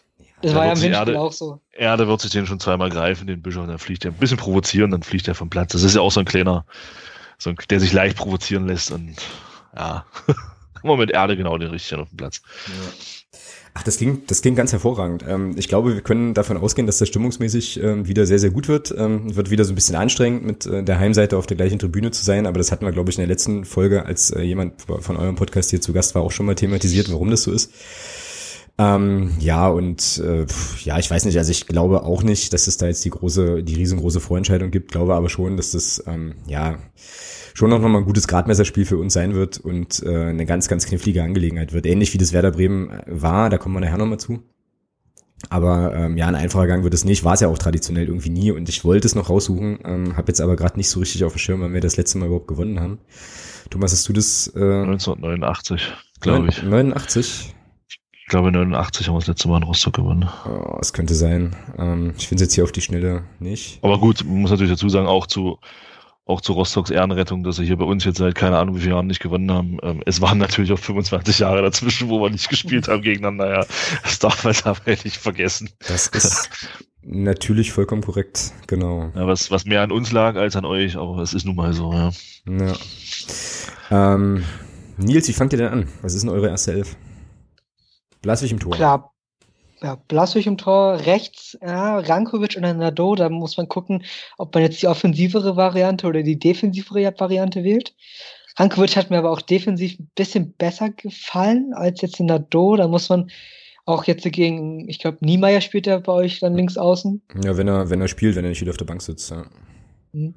Oder dann halt der Schwede, also ich denke mal dann so Oder beide. Typen her würde ich sagen eher Rankovic, mhm. weil der ist halt auch schon ein bisschen schneller als dann dieser massive Nado. Ja, Innenverteidigung Hüsing-Riedel, ganz mhm. klar. Links Holthaus. Mhm. Und halt auf der 6 sag ich jetzt mal Henning und äh, Vanwitsch. Mhm. Äh, links auch ganz schwierig, Scherf oder Kiering. Äh, ich tendiere eher zu Kiering. Mhm. Gerade, ich glaube, der, der kriegt noch mal so seine Chance, weil Scherf auch im letzten Spiel nicht ganz so gut war, dass er da noch mal seine Chance bekommt. Ähm, rechts, klar, Hilsner. Mhm. Ähm, und dann Doppelspitze Benjamina Breyer. Okay, also 4-4-2. Genau. Ja, okay. Thomas, unsere erste Elf, deine erste Elf. Brauchst du die ja, Jeopardy-Melodie, oder? Nee. Nee, okay. Nee, Glinker, klar, Dreierreihe, hinten Hanke, Hammann, Schiller. Dann Vierer Mittelfeld, Niemeyer, Weil, Erdmann, Butzen. Und vorne spielen Schwedebeck und Türpitz. Ich denke, dass wir wieder zurückkehren zum 3-4-3 beziehungsweise äh, defensiv 5-4-1. Hm. Hm. Hm. Okay. Weil Rostock hat mit Hilsner und Quiring zwei gute, schnelle Außenspieler. Ähm, ich denke, da bist du mit dem und mit Breyer und Benjamina ja auch, ich sag mal, Benjamina ist ja auch ein Spieler, der, ja, den stellt halt einen Schiller auf die Füße, dann ist da Ruhe, glaube ich. Ähm, und von daher denke ich, dass wir hinten ein bisschen kompakter stehen werden als mit, also mit fünf Mann defensiv als dann mit Viererkette. Wird, glaube ich, auch nötig sein gegen Rostock. Na toll, die Information hätte ich vorher gebraucht. Ähm, jetzt kann ich natürlich meine, meine Aufstellung hier nicht nochmal großartig durcheinander wirbeln. Deswegen bleibe ich bei dem, was ich aufgeschrieben habe. Ähm, ich glaube nämlich, dass wir im 4-2-3-1 äh, wieder anfangen, ähm, weil es jetzt so die Anfangsformation war der letzten Spiele an sich und ähm, hab da auch Klinker im Tor, vier, äh, eigentlich wie eigentlich die Aufstellung wie gegen Bremen, nur eben ähm, im defensiven Mittelfeld eine Änderung. Also Viererkette hinten, Schäfer, Schiller, Handke, Putzen, ähm, Erdmann auf der 6, Weil auf der 6, äh, Schwede, Düker, Türpitz vorne und ganz, ganz vorne halt Christian Beck. So, ähm, Björn Rother darf aussetzen. Ähm, der hat einen, quasi hat spielfrei ähm, und Dennis Erdmann wird zwangsspielfrei. Zwangsspielfrei, ja, ja. Da kommen wir ja dann gleich noch zu ähm, im Bremen-Segment. Ja, und Erde wird, äh, denke ich mal, auf jeden Fall von Beginn an spielen. Ähm, Stichwort Ex-Clubs und so. Da muss ich ein bisschen vorgreifen, ähm, übrigens aus der, äh, ja, aus dem Bremen-Segment, was wir dann gleich noch machen, wenn wir den Nils verabschiedet haben. Es gab dann natürlich in Bremen nach dem, äh, nach dem Auswärtssieg so die obligatorischen äh, Schmähgesänge in Richtung Hansa Rostock ähm, mit der Mannschaft zusammen, was ich irgendwie ganz witzig fand. Und dann hat die Mannschaft die ganze Zeit versucht, den Herrn Erdmann immer so ein bisschen so nach vorne zu schieben, dass er da halt mitmacht. Und jetzt weiß man ja von Erde aber, dass der ähm, schon auch äh, ja seine Zeit bei Hansa äh, auch einfach gut fand. Und ich glaube Hansa schon kann man ich glaube das kann man schon so sagen schon auch noch ein bisschen mit dem Herzen hat. Äh, ist ja auch ein sehr authentischer Typ dem man das eben auch abnimmt. Dem da gar nicht oh, oh Gott da, da habe ich meine eigene Meinung dazu auch. Okay ja, hau, hau mal raus. Hat. Hau mal raus. Ja, nee, das, das, muss jetzt nicht unbedingt sein. Also, also es, hm, wir haben jetzt schon mal eine Anfrage gehabt, also im Sommer, äh, bei uns bei der Georg. Hatte so ein bisschen Kontakt zum Erb und dann hat man mal so angefragt, zwecks, man könnte mal was machen. Mhm. Ähm, gab es eine Zusage und dann, nach, als der Wechsel dann fix war, kam gar nichts mehr. Okay. Ach krass. Guck ja, an. Also da gab es keine Meldung mehr von ihm auch. Das ist, deswegen habe ich da so meine eigene Meinung über ihn. Hm, okay, okay. Könnte man natürlich auch, wenn man es jetzt, wenn man es jetzt ganz pragmatisch sieht, könnte man ihm dann natürlich auch maximale Professionalität unterstellen. Ja, und könnte sagen, okay, er spielt nicht. Dann eigentlich schon fest. Also. Er spielt nicht mehr in Rostock und ähm, hat dann damit auf der Ebene auch nichts mehr zu tun. Kann man jetzt auch sagen, es ist halt sehr professionell, was er macht. Ja. Also kann man ja. ihm, glaube ich, ich glaube, das kann man ihm in zwei Richtungen auslegen. Also das würde ich jetzt persönlich nicht so kritisch. Aber ich glaube, wenn ich, wenn ich, äh, wenn er bei, bei meinem Ex-Club oder bei meinem Lieblingsclub gespielt hätte, würde ich das wahrscheinlich genauso sehen. Ja, genau. ja, wie, wie gesagt, also das es, war schon klar, dass er wechselt, aber es war noch nicht klar, welcher Verein es wird. Mhm. Okay. Also wir, wo sind schon da rangegangen, jo, er, er wechselt halt den Verein, wir wussten noch nicht, welcher Verein es wird, aber da könnte man ja trotzdem so einen Rückblick machen. Mhm. Ja, wie gesagt, ist dann aus gegebenen Gründen nichts geworden. Ja. Ja, schade auf jeden Fall. Ähm, Aber ja gut, wie Thomas schon sagt, kann man natürlich jetzt alles Mögliche reininterpretieren, aber diese Szene in Bremen war da schon irgendwie witzig, so, weil er sich da echt zierte, so, ja, und irgendwie, ach nee, und hier und komm und äh, ja, war schon, war schon cool. Ich mag den, ich finde den als Typen, finde ich den großartig, aber ähm, okay. Gut, äh, Ergebnistipps. Der Nils muss uns noch sagen, wie das Spiel ausgehen wird. Ich habe da ja so eine Ahnung, was du sagen wirst, aber äh, sag mal. Mhm, ich auch. Am allerbesten, mm, ja. allerbesten finde ich ja Thomas Ergebnistipp, aber den darf ich noch nicht verraten, obwohl er jetzt hier schon drin steht in unserem Dokument. Aber genau, hau mal raus. Nils. Ja, schwierig. Also ich tue mich da in letzter Zeit immer so ein bisschen, ich, ich tippe zwar immer so gerne 4-0, aber das, das weiß ich, wird nicht so kommen. Weiß auch nicht. Richtig. Ja, also, ja, es lief, das letzte, dieses letzte Spiel hat halt so normalerweise gesagt, ja gut, wir sind halt mal so 2, 3, 1 so spätes 3-1 und so. Aber jetzt dieses Münsterspiel hat mich so ein bisschen zurückgeworfen. Deswegen sage ich 1 zu 1. Okay. Das typische ähm. Ergebnis bei Hansa gegen Magdeburg. Ja, stimmt, das hatten wir häufiger schon, das ist richtig. Äh, Thomas, dein Tipp? Ja, ich denke, dass wir, äh, dass es diesmal einen Schiedsrichter geben wird, der keinen lächerlichen Handelfmeter pfeifen wird und deswegen, dass wir deswegen 1-0 gewinnen. Mhm nicht 1-1 spielen und der Herr Dotschew äh, versteht eine Äußerung von mir ins Hartler wieder völlig falsch und verlässt drei Minuten vor Ende der Pressekonferenz eben jene. möglich, möglich.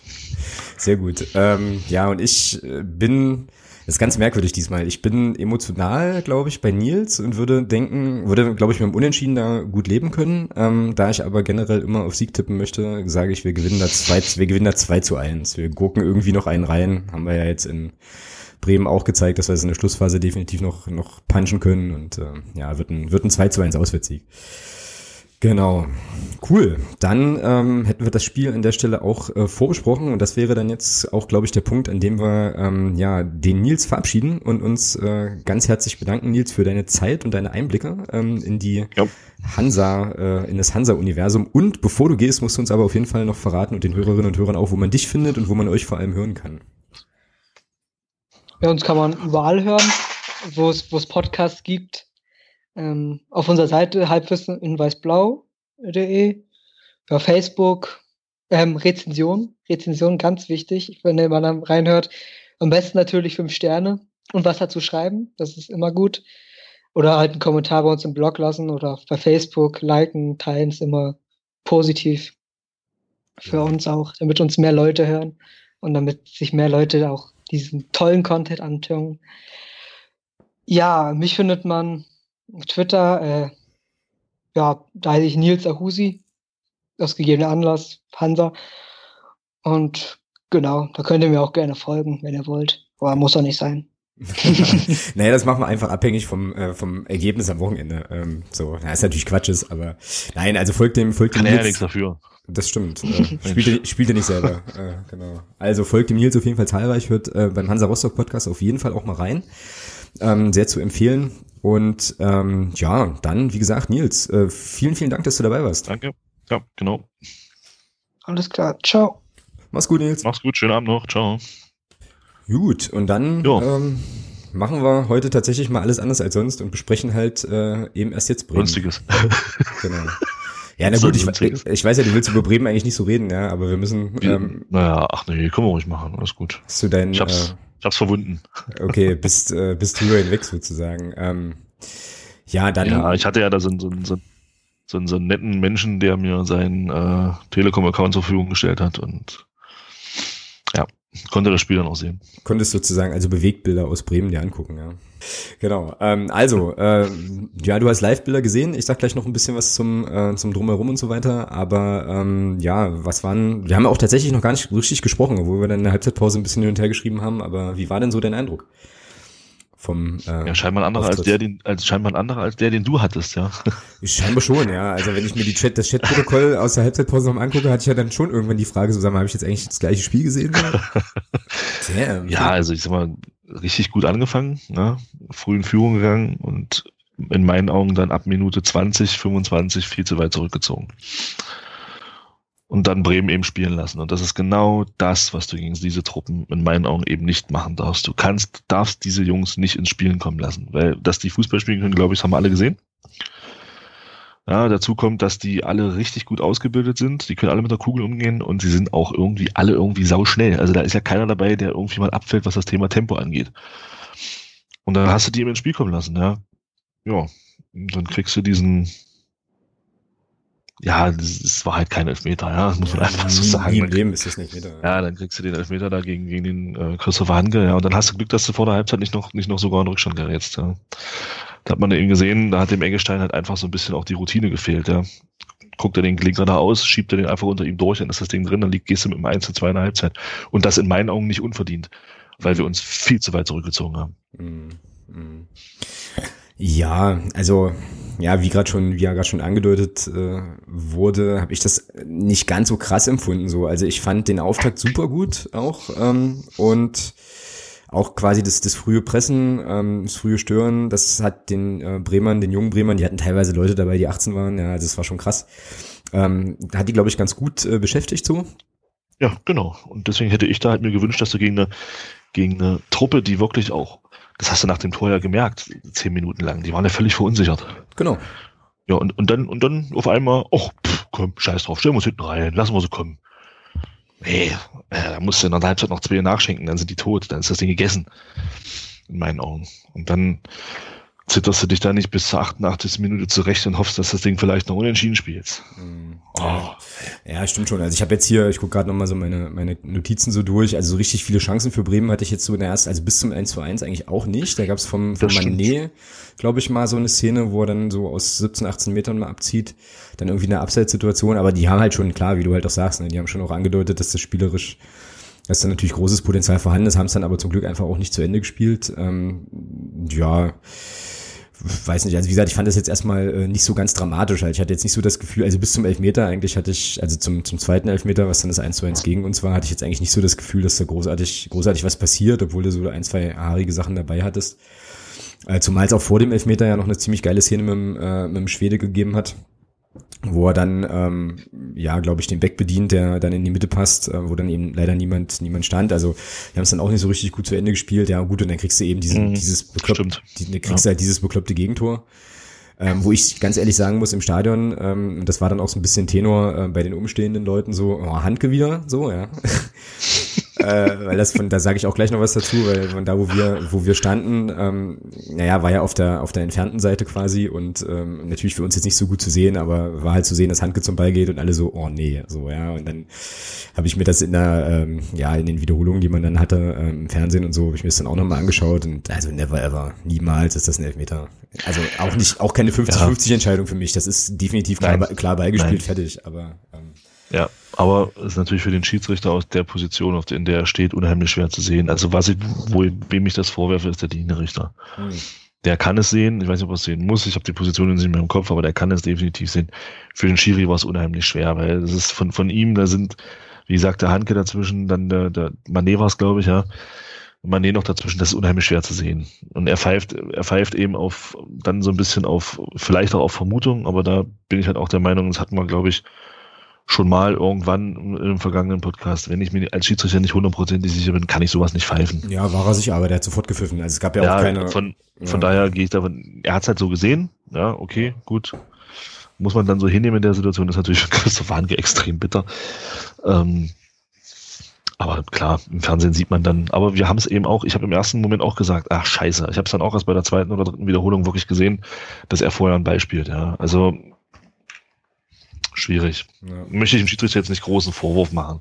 Ja, wobei wir an der Stelle, glaube ich, aber auch nochmal so ein bisschen über den Schiedsrichter auch sprechen können, ähm, den ich äh, eklatant schwach fand. Äh, ich mach, sag das sonst nicht so, so explizit, weil ich in der Regel jetzt nicht so ein Freund von Schiedsrichter-Bashing bin, aber ich fand den wirklich schlecht. So und, äh, und macht das an einer Szene fest. Ähm, in, das war in der ersten Halbzeit. Da macht ähm, Türpitz gibt's einen Zweikampf irgendwo an der Seitenauslinie äh, und der Schiedsrichter rennt gefühlt wie von der Tarantel gestochen, so über den halben Platz, um den, um den Türpitzer zu konfrontieren für eine Aktion, die überhaupt keine war, ja, wo ich mir so denke, ah, was ist mir mit dem nicht richtig? Also irgendwie war der merkwürdig drauf. Ähm, gab dann ja auch noch mal so ein paar Pfiffe, die, glaube ich, den Bremern eher in die Karten spielten als uns und ich fand das ähm, auffällig schwach. So also hatte ich lange nicht. Das letzte Mal, dass ich dieses Gefühl hatte, war vor, boah, glaube zwei Jahren oder so in Groß Asbach als wir da mal einen ganz, ganz jungen Schiedsrichter hatten, der auch irgendwie, ähm, dem das Spiel dann auch so ein bisschen entglitten ist. Aber ich fand den, ja, irgendwie, irgendwie so ein bisschen shaky und war ganz froh, dass wir dann da nicht, also dass er dann nicht irgendwie auch noch die Ursache vielleicht war dafür, dass das Spiel dann noch anders ausgeht. Ja, aber gut, okay, vielleicht haben auch Schiedsrichter mal schlechte Tage, muss ja auch erlaubt sein. Ähm, aber war jetzt keine so großartige, großartige Leistung. Naja. Ja. So, ansonsten, so. Genau. Äh, ach so, richtig, nach dem 1-1, Verhalten nach dem 1-1 hatte ich jetzt hier noch so ein bisschen auf dem Zettel. Ähm, also ich hatte eher so den Eindruck, dass die Mannschaft dann nach dem Gegentor erstmal versucht hat, wieder, wieder Sicherheit zu gewinnen über ähm, ruhige, flache Pässe so hintenrum so ein bisschen. Ähm, andere sagten dann halt, hm, jetzt ist so ein Bruch im Spiel. Ähm, du bist ja auch so eher Teambruch, oder? Nach dem Gegentor. Für, für, mich, für mich war der Bruch schon vorher. Ah, okay. Also für, für mich, also nein, was heißt Bruch, aber es war halt für mich unerklärlich, warum man sich warum man sich da nach 20 Minuten, klar, mir ist klar, dass du so ein Pressing, wie wir es spielen, nicht über 90 Minuten spielen kannst. Das funktioniert nicht. Ja, da bist du nach 60 Minuten völlig platt. Aber dass man sich so, so weit zurückzieht gegen eine Mannschaft, wo man weiß, dass die alle mit dem Ball umgehen können, auf einem Rasen, der tiptop ist, ja, das kommt ja denen dann noch doch noch zugute auch. Und wenn die, man hat ja gesehen, wenn Bremen Ball hat laufen lassen, dann, dann lief der Ball auch. Und das war dann nicht wie bei anderen fünf Querpässe, ein, ein Schnellpass in Seiten aus. Nee. Ja, die haben schon, klar war es, wie du schon gesagt hast, es war nicht viel Zwingendes dabei in Richtung Abschluss nachher, das stimmt. Aber sie waren immer in der Lage, zumindest relativ problemlos, das war so mein Eindruck, relativ problemlos vor den 16er zu spielen. Mhm. Und das hat mich ein bisschen gestört, wenn man überlegt, das ist eine Mannschaft, die haben 20 Spiele im Vorfeld nicht gewonnen. Das heißt, die sind vom Kopf schon ein bisschen äh, in der Denke, gerade nach 0-1. Und dann ziehe ich mich nicht so brutal zurück. Von daher war der, dieser, dieser Bruch im Spiel an sich für mich schon vorher. Mhm. Und nach dem 1-1 dann, ja, klar, wie gesagt, wenn du dann kurz vor der zweiten, kurz vor der Halbzeit dann noch ein Tor bekommst, bin ich gespannt, wie das Spiel ausgeht, wenn du dann mit einem 1 zu 2 in der Halbzeit gehst. Mhm. Zum Glück ist es nicht passiert. Das stimmt. Ich glaube, das ist auch so ein bisschen Bremens Problem, dass die spielerisch extrem gefällig sind, aber dann eben wirklich der letzte Punch halt nicht kommt. Ja? Und dann, wenn du, ja, auch eine Phrase, die ich gerne nehme, halt, wenn du äh, dir die Chancen nicht erspielst, dann kannst du eben auch keine Tore machen. Ja, das ist eben so. Ja, absolut, klar. Genau, 53 Phrasen, meine Güte. So. Ja, ähm, genau. Ansonsten, ähm, ja, zweite Halbzeit fand ich ja schon äh, insgesamt auch irgendwie eher relativ schlecht, äh, bis auf die letzten, ähm, ja, sagen wir mal fünf Minuten. So, also es war, ich fand aber an, am Anfang der ersten Hälfte, äh, am Anfang der zweiten Hälfte gab es noch mal so ein paar kleine Szenen. Dann hat er dann äh, Jens Hattel auch aufs 3-4-3 umgestellt, hat äh, na, Schäfer, Steffen Schäfer rausgenommen, genau, hat Nico Hammann gebracht. Glaub, mhm. glaube auch keine leistungsbedingte, sondern eher eine taktische, ein taktischer Wechsel. So. Er hatte Adduktorenprobleme. Ach so, er war vielleicht angeschlagen sogar. Das habe ich gar nicht mitbekommen, siehst du. Ich glaube, ich hatte gelesen, dass er Adduktorenprobleme hatte. Mhm. Okay. Ja, und dann gab es ja noch, äh, noch mal so zwei, drei kleine Chancen.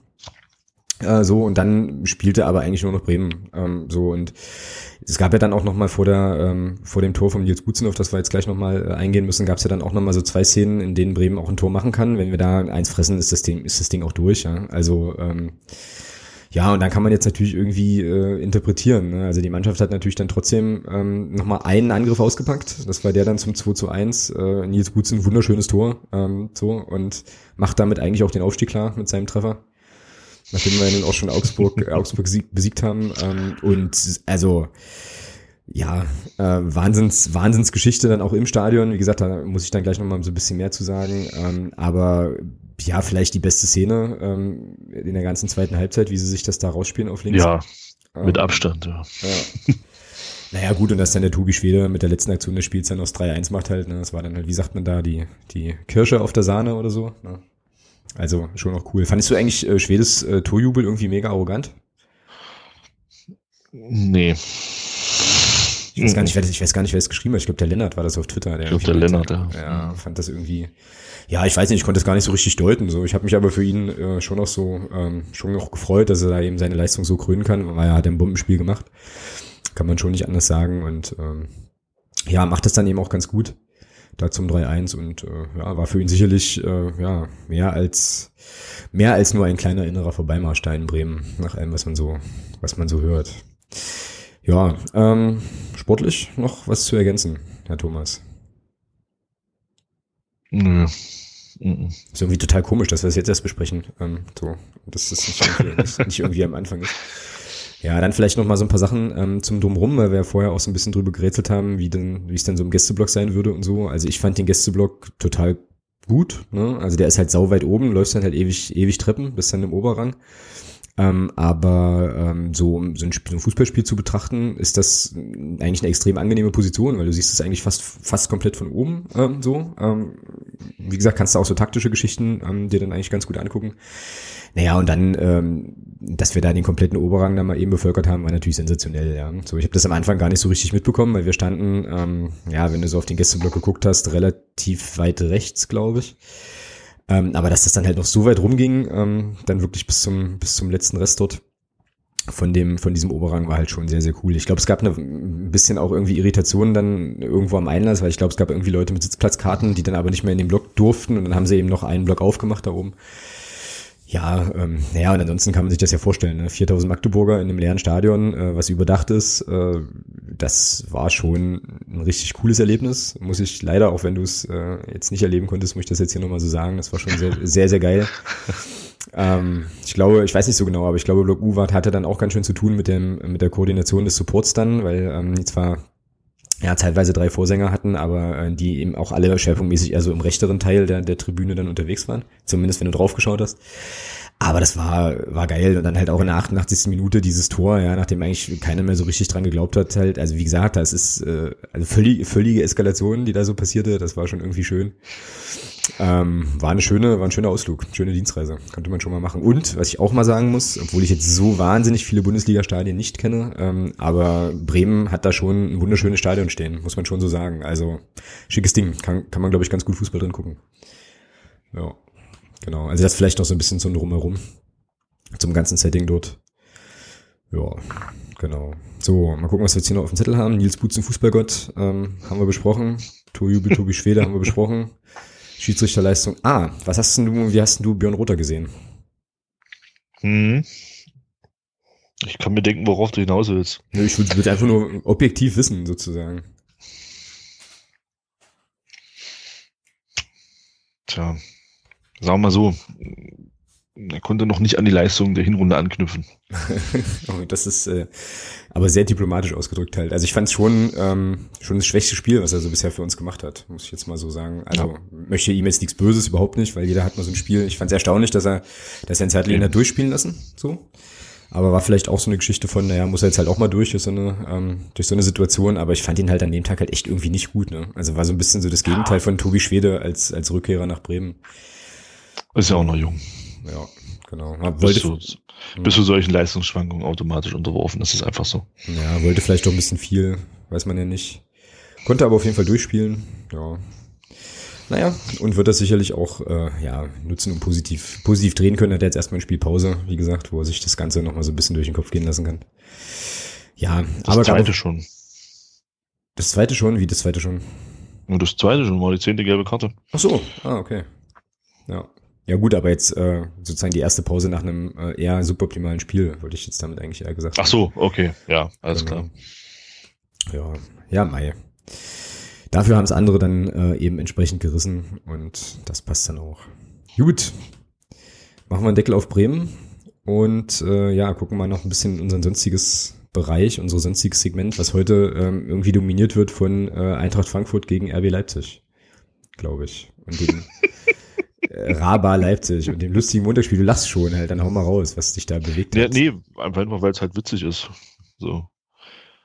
Ja, ich muss sagen, ich habe das ja nur, auch nur äh, mitbekommen durch Twitter und durch Texte von Leuten, die man kennt und was da eben in Frankfurt so los war. Und ich muss sagen, ja, es war gut. also war schon ordentlich, was sie da gemacht haben in Frankfurt, um, diesen, um gegen dieses Montagsspiel zu protestieren.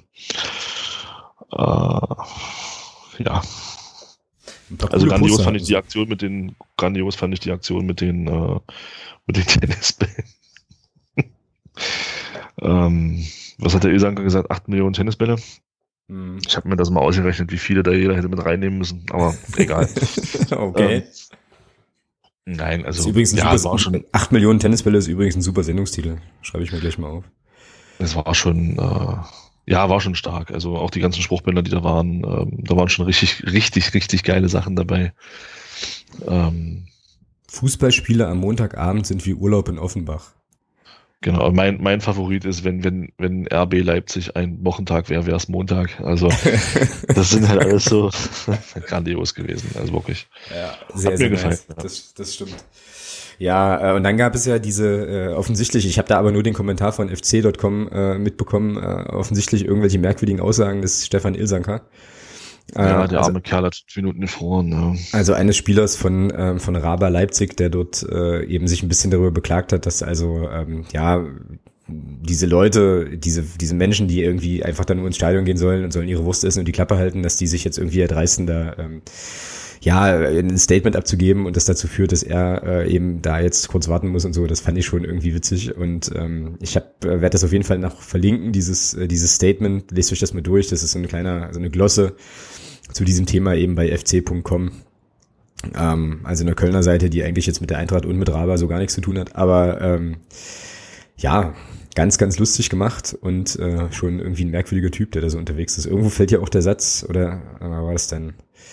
Äh, Minzlaff Gedächtnis irgendwas. Ah, hier, genau. Oliver, Oliver Minzlaff, Mitarbeiter des Monats Wanderpokal, äh, hat er damit gewonnen. Hervorragend. Ja, ähm, insgesamt ganz spaßig. Ich glaube, ähm, dass irgendwie die Fans von Raba Leipzig äh, wohl auch, glaube ich, gegen dieses Montagsspiel demonstrieren wollten oder so. Oder es, oder es wohl auch getan haben oder da gar nicht hingefahren sind oder es boykottieren wollten oder so. Irgendwie sowas habe ich da im Vorfeld auch gelesen oder Ach, gehört, was. Wenn sowieso keiner mitgefahren werden, dann nimmt man also Boykott, alles klar. Okay. Ja, ja ich finde das, ich finde das tatsächlich einigermaßen witzig, wenn man, ähm, also man kann sich ja wahrscheinlich, pf, ja, weiß ich nicht, kann ja passieren, dass man sich irgendwann dazu entscheidet, äh, Fan von, ähm, von Raber Leipzig zu werden, aber dann finde ich, kann man nicht gleichzeitig anfangen, über Fankulturthemen zu debattieren, so. Also das ist dann schon so ein bisschen schräg. Halt. Ja, das ist, das ist wie damals, wie damals in Hoffenheim, äh, scheiß Millionäre-Rufe, ja. Ja, so ähnlich, genau. Geht in so eine ähnliche Richtung. Ja. Naja. Herrlich. Aber wie gesagt, sehr, sehr kreative Aktionen. Faszination Fankurve hat da äh, auch ganz geile ähm, Fotogalerien nochmal gehabt, wo man sich da die ein oder andere Sache nochmal angucken konnte. Heute hat sich auch Dr. Rainer Koch zu Wort gemeldet ähm, bezüglich dieser Geschichte. Habe ich ähm, ganz frisch, bevor wir angefangen haben aufzunehmen, noch gelesen, der irgendwie äh, redete über, ja, niemand darf in den Innenraum und man muss da jetzt irgendwie genau gucken und erstmal überlegen, gegen wen man da jetzt irgendwie Sanktionen einleiten kann, wenn überhaupt und so. Und also irgendwie erst auch so ein einigermaßen ein wirres Statement, was er da irgendwie abgegeben hat. Ähm, fiel für mich so ein bisschen in die Kategorie, ich musste mich halt irgendwie jetzt mal äußern. Ähm, ja. Also Eintracht Frankfurt ist Mieter dieses Stadions. Ja. Der Verein Eintracht Frankfurt erlaubt seinen Fans genau das. Ja. Ja. Wo ist jetzt das Problem vom Koch? Sehr doof, war es. Naja, das äh, weiß ich nicht. Äh, Kenne ihn ja nicht persönlich, aber. Ja, aber was soll das? Naja, da fing dann irgendwann an mit einer Spielordnung und dass man da auf gar keinen Fall in den Innenraum dürfe und dass man das eben irgendwie kontrollieren müsse. Ich, ich habe es halt auch nicht genau verstanden. Ja, muss ich ganz einfach, äh, ganz einfach so sagen. Ich glaube, Quintessenz dieses äh, vielleicht, weiß ich nicht, 50, nee, so viel waren es nicht, vielleicht 20-zeiligen Textes war dann irgendwie, äh, naja, wir müssen jetzt erstmal überlegen, was wir überhaupt machen wollen. So ungefähr. Ja. Kollektivstrafen helfen da immer ganz besonders, Herr Koch. Hm. Na, Kollektivstrafen helfen immer. Das ist, äh, wissen wir ja. ja. Hat, hat einfach auch schon viele weitergebracht, hat auch schon viel, äh, viel bewirkt und so. Ach hey, naja. Ja, also das ist auf jeden Fall so die Geschichte, die, äh, die ganz interessant äh, war. Ich bin mal sehr gespannt, eigentlich viel gespannter noch als auf das Spiel jetzt der Eintracht bin ich äh, auf die Geschichte dann. Ich glaube, das ist nächste Woche, wenn Dortmund und, äh, und Augsburg spielen wie dann die Südtribüne aussehen wird in Dortmund und ob da tatsächlich sich so die ganzen Fanclubs eben anschließen und ähm, man da halt mal so ein halbleeres Stadion sieht, das finde ich halt auch nochmal ein richtig starkes Zeichen so irgendwie gegen diese ganze Geschichte. Ja, da bin ich auch gespannt, ja. Gut. Ja. Ansonsten, ähm, in unserer Neues von Reinhard Schrägstrich die Ligaliste haben wir jetzt nur noch äh, 8000 Euro Strafe für Verfehlungen gegen Dortmund und äh, die anderen. Was jetzt damit auf sich? Das ging gegen den FCM, ne? Irgendwie wieder Pyro, Strafe, Kram. Ja, das war einmal das Dortmund-Spiel, ja, wegen Pyro. Und dann äh, ging, naja, die da halt, ähm, war, da gab es doch, glaube ich, in der Halbzeit irgendwie ein paar Auseinandersetzungen und da flogen dann Gegenstände etc. Ich weiß nicht, ob das vor dem Spiel war oder nach dem Spiel oder auf jeden Fall wurde das sanktioniert mit 8000 Euro Strafe, ja. ja.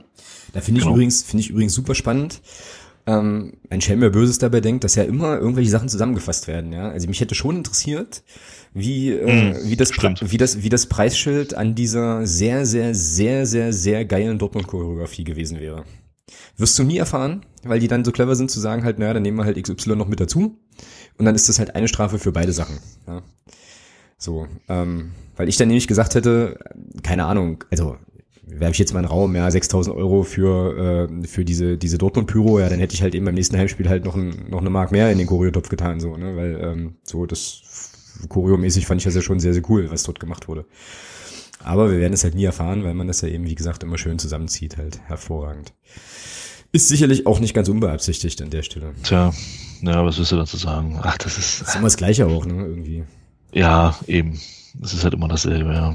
ja. Völlig bekloppt. Genau. Ansonsten können wir noch vermelden, kam glaube ich auch heute, dass ähm, es irgendwie jetzt wieder so eine Entscheidung gibt bezüglich Weitergabe von Kosten für Hochrisikospiele, wo wir vorhin gerade bei Bremen waren. Also irgendwie hat er, glaube ja. ich, also irgendwie hat er, glaube ich, ein, also Bremen, die Stadt Bremen hat ja wohl der DFL mal für irgendein Spiel 2015 gegen den HSV irgendwie diese Polizeieinsätze in Rechnung gestellt. Nee, ja, Moment. Nicht, nicht, Nee, nicht konkret den Polizeieinsatz, sondern nur die Kosten, die aufgrund dessen entstanden sind, weil die Polizei es als Hochrisikospiel eingestuft hat. Ah, okay, genau. Da geht es nicht um die kompletten Polizeikosten, da geht es nur um die Kosten, die entstanden sind aufgrund dessen, dass es ein Hochrisikospiel war. Verstehe.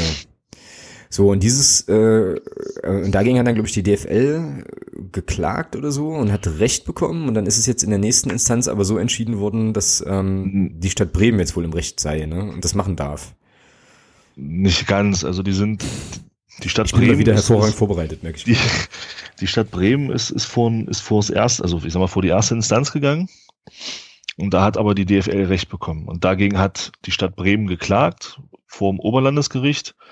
Und vor dem Oberlandesgericht haben sie jetzt Recht bekommen. Und der nächste Schritt ist jetzt dann, der wird definitiv kommen. Die DFL wird, wird höchstwahrscheinlich in Revision gehen. Und dann geht das Ganze vor das Bundesverwaltungsgericht. Ja. ja. Ich glaube, das ist auch schon entschieden, dass das da wohl hingehen wird. Ah, ist sogar schon entschieden. Das ja, habe ich jetzt auch nicht also, also haben, ich habe, ich, hab, nur, wo ich das gelesen habe, nur gesagt, okay, das wird noch weitergehen. Das ist nicht, äh, nicht der letzte Knall dazu. Ja, also ich finde, ich finde die Thematik wirklich hochinteressant. Ja, also ich muss ganz ehrlich sagen, für mich schlagen da echt zwei Herzen. Ja. Ich, einerseits sehe ich sehe ich es wie die Stadt Bremen, andererseits sehe ich es aber auch wie die DFL und ich bin echt mal gespannt, was denn da jetzt auf dem, vom Bundesverwaltungsgericht dann letzten Endes auch für, für ein Urteil gesprochen wird, weil das kann ja durchaus für andere Dinge auch Signalwirkung oder wird Signalwirkung haben. Also von daher ist das wirklich ein sehr interessantes Urteil, was da wartet. Ja. Ja, das äh, stimmt und es gab ja schon egal in welche egal in welche Richtung man jetzt dazu steht, ja. Also ob man das jetzt gut findet oder schlecht findet, aber ich sag mal, da muss ja Klarheit her. Also weil du musst das Problem ja, also du musst das ja irgendwann mal lösen, sag ich mal. Von daher finde ich das schon ganz, ganz spannend, was da jetzt kommt. Ja, und es gab ja auch schon die ersten äh, so äh, Geschichten von wegen, ja, ähm, das werden, das könnte sein, dass andere Bundesländer da halt echt nachziehen, ja. Ähm, in dem Zusammenhang habe ich einen überragenden Tweet gelesen ähm, von Moritz Kassalet, äh, der schrieb hier, Moment, äh, bin mir übrigens sicher, dass alle Bundesländer nachziehen und auch Rechnungen an die DFL schicken werden. Wenn der DFB dann bei seiner Haltung bleibt, kann er seine Länderspiele ja nur noch in Bundesliga-freien Ländern austragen. Glückwunsch Saarbrücken, Ausrufezeichen. fand, ich, fand ich sehr cool. Sehr, sehr cool. Ja. Ja, aber ich finde das schon eine interessante Thematik. Also ich kann da wirklich teilweise beide Argumentationen nachvollziehen und äh, bin da echt mal gespannt, was da jetzt letzten Endes bei rumkommt. Ja, also ich muss ganz ehrlich sagen, ich verfolge das halt echt äh, ja interessiert, aber doch mit einiger Distanz so. Also ähm, ja, ich höre mir das und, und gucke mir das schon auch an, aber ähm, ja, irgendwie ist das bei mir emotional noch nicht so richtig angekommen. Aber ähm, ja, ich glaube, das wird uns, wie gesagt, noch ein bisschen beschäftigen, wenn das jetzt in, dann hier nach Leipzig geht, wo es äh, ja vor die höchste Instanz und so weiter, dann wird man davon sicherlich noch einiges hören. Und ich glaube schon auch, dass das ähm, schon auch äh, ja noch weitreichendere Konsequenzen hat. Es gab ähm, dann bei Zeit Online gab es noch einen Kommentar vom Oliver Fritsch, den habe ich mir vorhin noch durchgelesen. Da ging es eher so um die Richtung, in die Richtung, naja, die haben es ja auch, also es ist ja auch okay, also die DFL ist ja äh, unfassbar reich, weil die halt so riesen Umsätze machen, dann kann man die auch beteiligen, aber dann musst du natürlich wahrscheinlich auch andere Veranstaltungen ähnlich bewerten, die jetzt mit Fußball nichts zu tun haben. Ja, klar. Das und, macht die ganze Sache ja so interessant. Und dann wird's halt, und dann wird's tatsächlich schwierig, glaube ich auch, ja. Ja. Zumal man auch, glaube ich, das Argument nachvollziehen kann, dass äh, viele der Dinge, die dort äh, in Anführungsstrichen abgesichert werden sollen, ja jetzt Sachen sind, die jetzt nicht ursächlich aus, also für, ja, mit dem Fußballspiel als solchem zu tun haben, ja, so, sondern, ja. Aber das Interessante für mich ist, ist ja auch in dem Zusammenhang, um, um beim Fußball zu bleiben, ist ja für mich eigentlich auch das Interessante, es geht ja wirklich dabei nur um diese Definition Hochrisikospiel. Mhm. Es geht ja nicht um die, es geht ja dabei gar nicht um das, was, was normalerweise gebraucht wird, um so ein Spiel, ich sag mal, in Anführungsstrichen abzusichern. Ähm, wenn jetzt dieses Urteil bestätigt werden sollte, fände ich ja ganz interessant, wie wird denn in Zukunft verfahren mit dem Begriff Hochrisikospiel? Mhm. Übertreibt man dann vielleicht bei solchen Spielen in Zukunft auch nicht mehr so sehr, sondern lässt Augenmaß walten oder fährt man diese Schiene weiter? Das ist für mich dann auch noch so ein ganz interessantes Ding in, der ganzen, in dem ganzen Zusammenhang. Naja, der Punkt wird halt tatsächlich an der Stelle interessant, wo es halt irgendeiner Partei richtig ans Geld geht. Ja? Und so. Also es ist schon ein interessanter Punkt, das stimmt schon. Ähm, wenn man das jetzt irgendwie noch mit einkalkulieren muss und so weiter, dann könnte ich mir schon vorstellen, dass man sich dann halt drei oder vier oder fünfmal überlegt, ob man jetzt eben, ja, weiß ich nicht, noch 500 Polizisten mehr ordern muss oder nicht. Ja. Genau, ganz genau. Genau. Ja, also könnte da auch nochmal so ein bisschen Dynamik in so eine Debatte kommen. Ich fürchte nur, dass das eine Dynamik ist, die aus Fanperspektive eher nachteilig sein wird ohne das in irgendeiner Form begründen zu können, aber das ist halt irgendwie so eine Bauchgefühlgeschichte, weil solche Sachen gehen ja in der Regel irgendwie nie vorteilhaft aus. So, aber ähm, ja, vielleicht bin ich da auch einfach zu desillusioniert irgendwie. Werden wir sehen, werden wir nicht rauskriegen, werden wir die Tage ähm, einfach mal so ein bisschen mit wieder beobachten müssen an der Stelle. Genau. Ja, das waren so die äh, Neues von Reinhard, die Liga-Geschichten, die wir so hatten, oder? Auch mit, Blick, mhm. auch mit Blick auf die Tatsache, dass wir doch jetzt tatsächlich schon wieder ähm, ja ganz gut in der Zeit liegen. Ähm, Genau. Wir hatten ja wieder einen Gast. Wir hatten einen Gast, das stimmt, richtig. Genau. Mussten wir zwar ganz schön durchpeitschen, aber ähm, stimmt, das äh, zieht die ganze Sache ja dann schon auch noch mal so ein bisschen größer. Wer weiß, wer weiß, wofür das gut war. Richtig, genau. Und es würden wir wahrscheinlich jetzt immer noch über Hansa sprechen. Ich habe ja auch noch so ein paar Sachen hier auf dem Zettel gehabt, die, die wir gar nicht fragen konnten, tatsächlich, glaube ich. Aber gut, ist jetzt auch egal. Ähm, müssten wir den Nils irgendwann später nochmal anrufen. Okay, dann ähm, ja, würde ich einfach sagen, äh, sonstiges habe ich nur eine Sache. Ähm, es sei denn, bei dir kommen jetzt noch Sachen dazu. Ich äh, habe in, in Vorbereitung auf die Sendung festgestellt, dass ich jetzt, glaube ich, das äh, dritte Mal in Folge mich bei Leuten bedanken darf, die nämlich ähm, als neue Unterstützer, regelmäßige Unterstützer dazugekommen sind.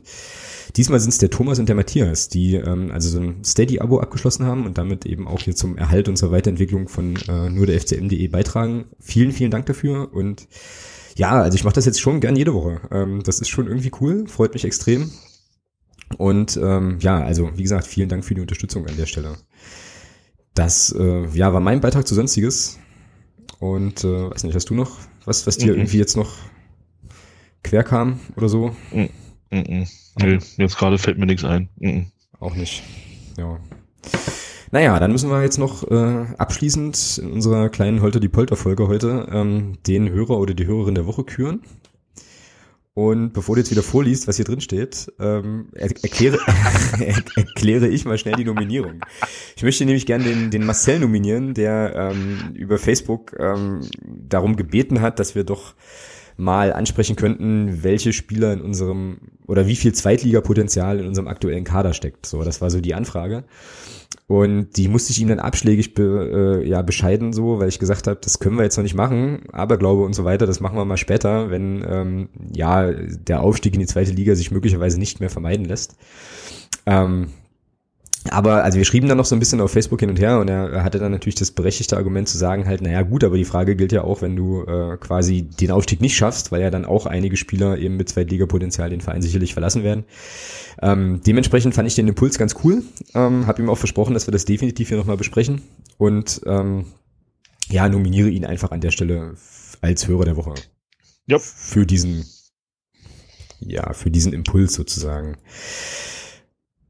Okay, du hast keine Gegenkandidaten. Dann ähm, darf ich, glaube ich, jetzt Folgendes abspielen.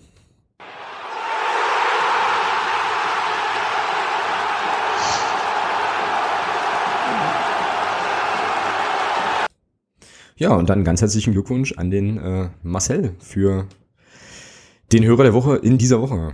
Genau. Oh, und jetzt habe ich ja. gerade noch mal live geguckt. Jetzt kam tatsächlich noch eine Frage, glaube ich, an den Nils rein. Das war so nicht gedacht. Naja, ähm, vom Stefan, der wollte nämlich wissen, bei welcher Fanszene ähm, es besonders kribbelt, wenn die Kogel zum Pflichtspiel, an, Pflichtspiel antritt. Ja, und dann die Frage. Ja, gut. Sehr logisch. Ja. Genau. die Antwort äh, gibt man sich als FCM-Fan dann gern selbst, ne? Ähm, genau.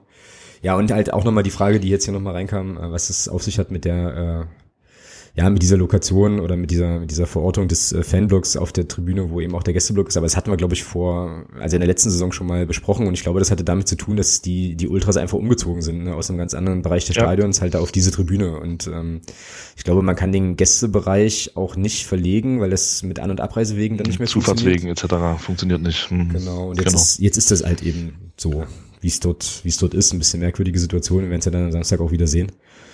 Aber so ist es halt in Rostock. Ist eben schon auch nochmal so ein kleines bisschen, ja, durchaus was anderes, kann man schon so sagen. Also Rostock ist schon immer, immer ein bisschen besonderes in jegliche Richtungen. Genau. Gut, dann würde ich ja fast sagen, machen wir die Folge für heute rund, oder? Jo. Genau. Jo, jo. Genau.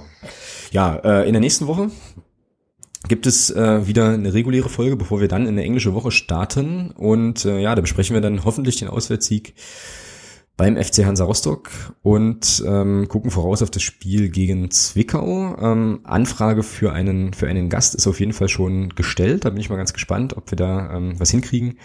Aber das werdet ihr mitbekommen über die äh, entsprechenden Kanäle in den sozialen Netzwerken und so weiter ob das dann geklappt hat und äh, mit wem wir da sprechen oder ob wir das Ganze dann wieder zu zweit machen. Ansonsten, ähm, ja, allen, ähm, die mit uns nach Rostock fahren, auf jeden Fall eine gute Anreise und eine sichere Anreise. Ähm, allen ein gutes Spiel an der Stelle und natürlich den, den, äh, ja, den Auswärtssieg, die drei Punkte. Und dann würde ich sagen, hören wir uns ganz entspannt in der kommenden Woche hier an der Stelle wieder, oder? Ja, sehr gerne. Juti, dann äh, ja, macht ihr noch einen schönen Abend und euch da draußen, ähm, ja, alles Gute und bis bald. Macht's gut. Ciao.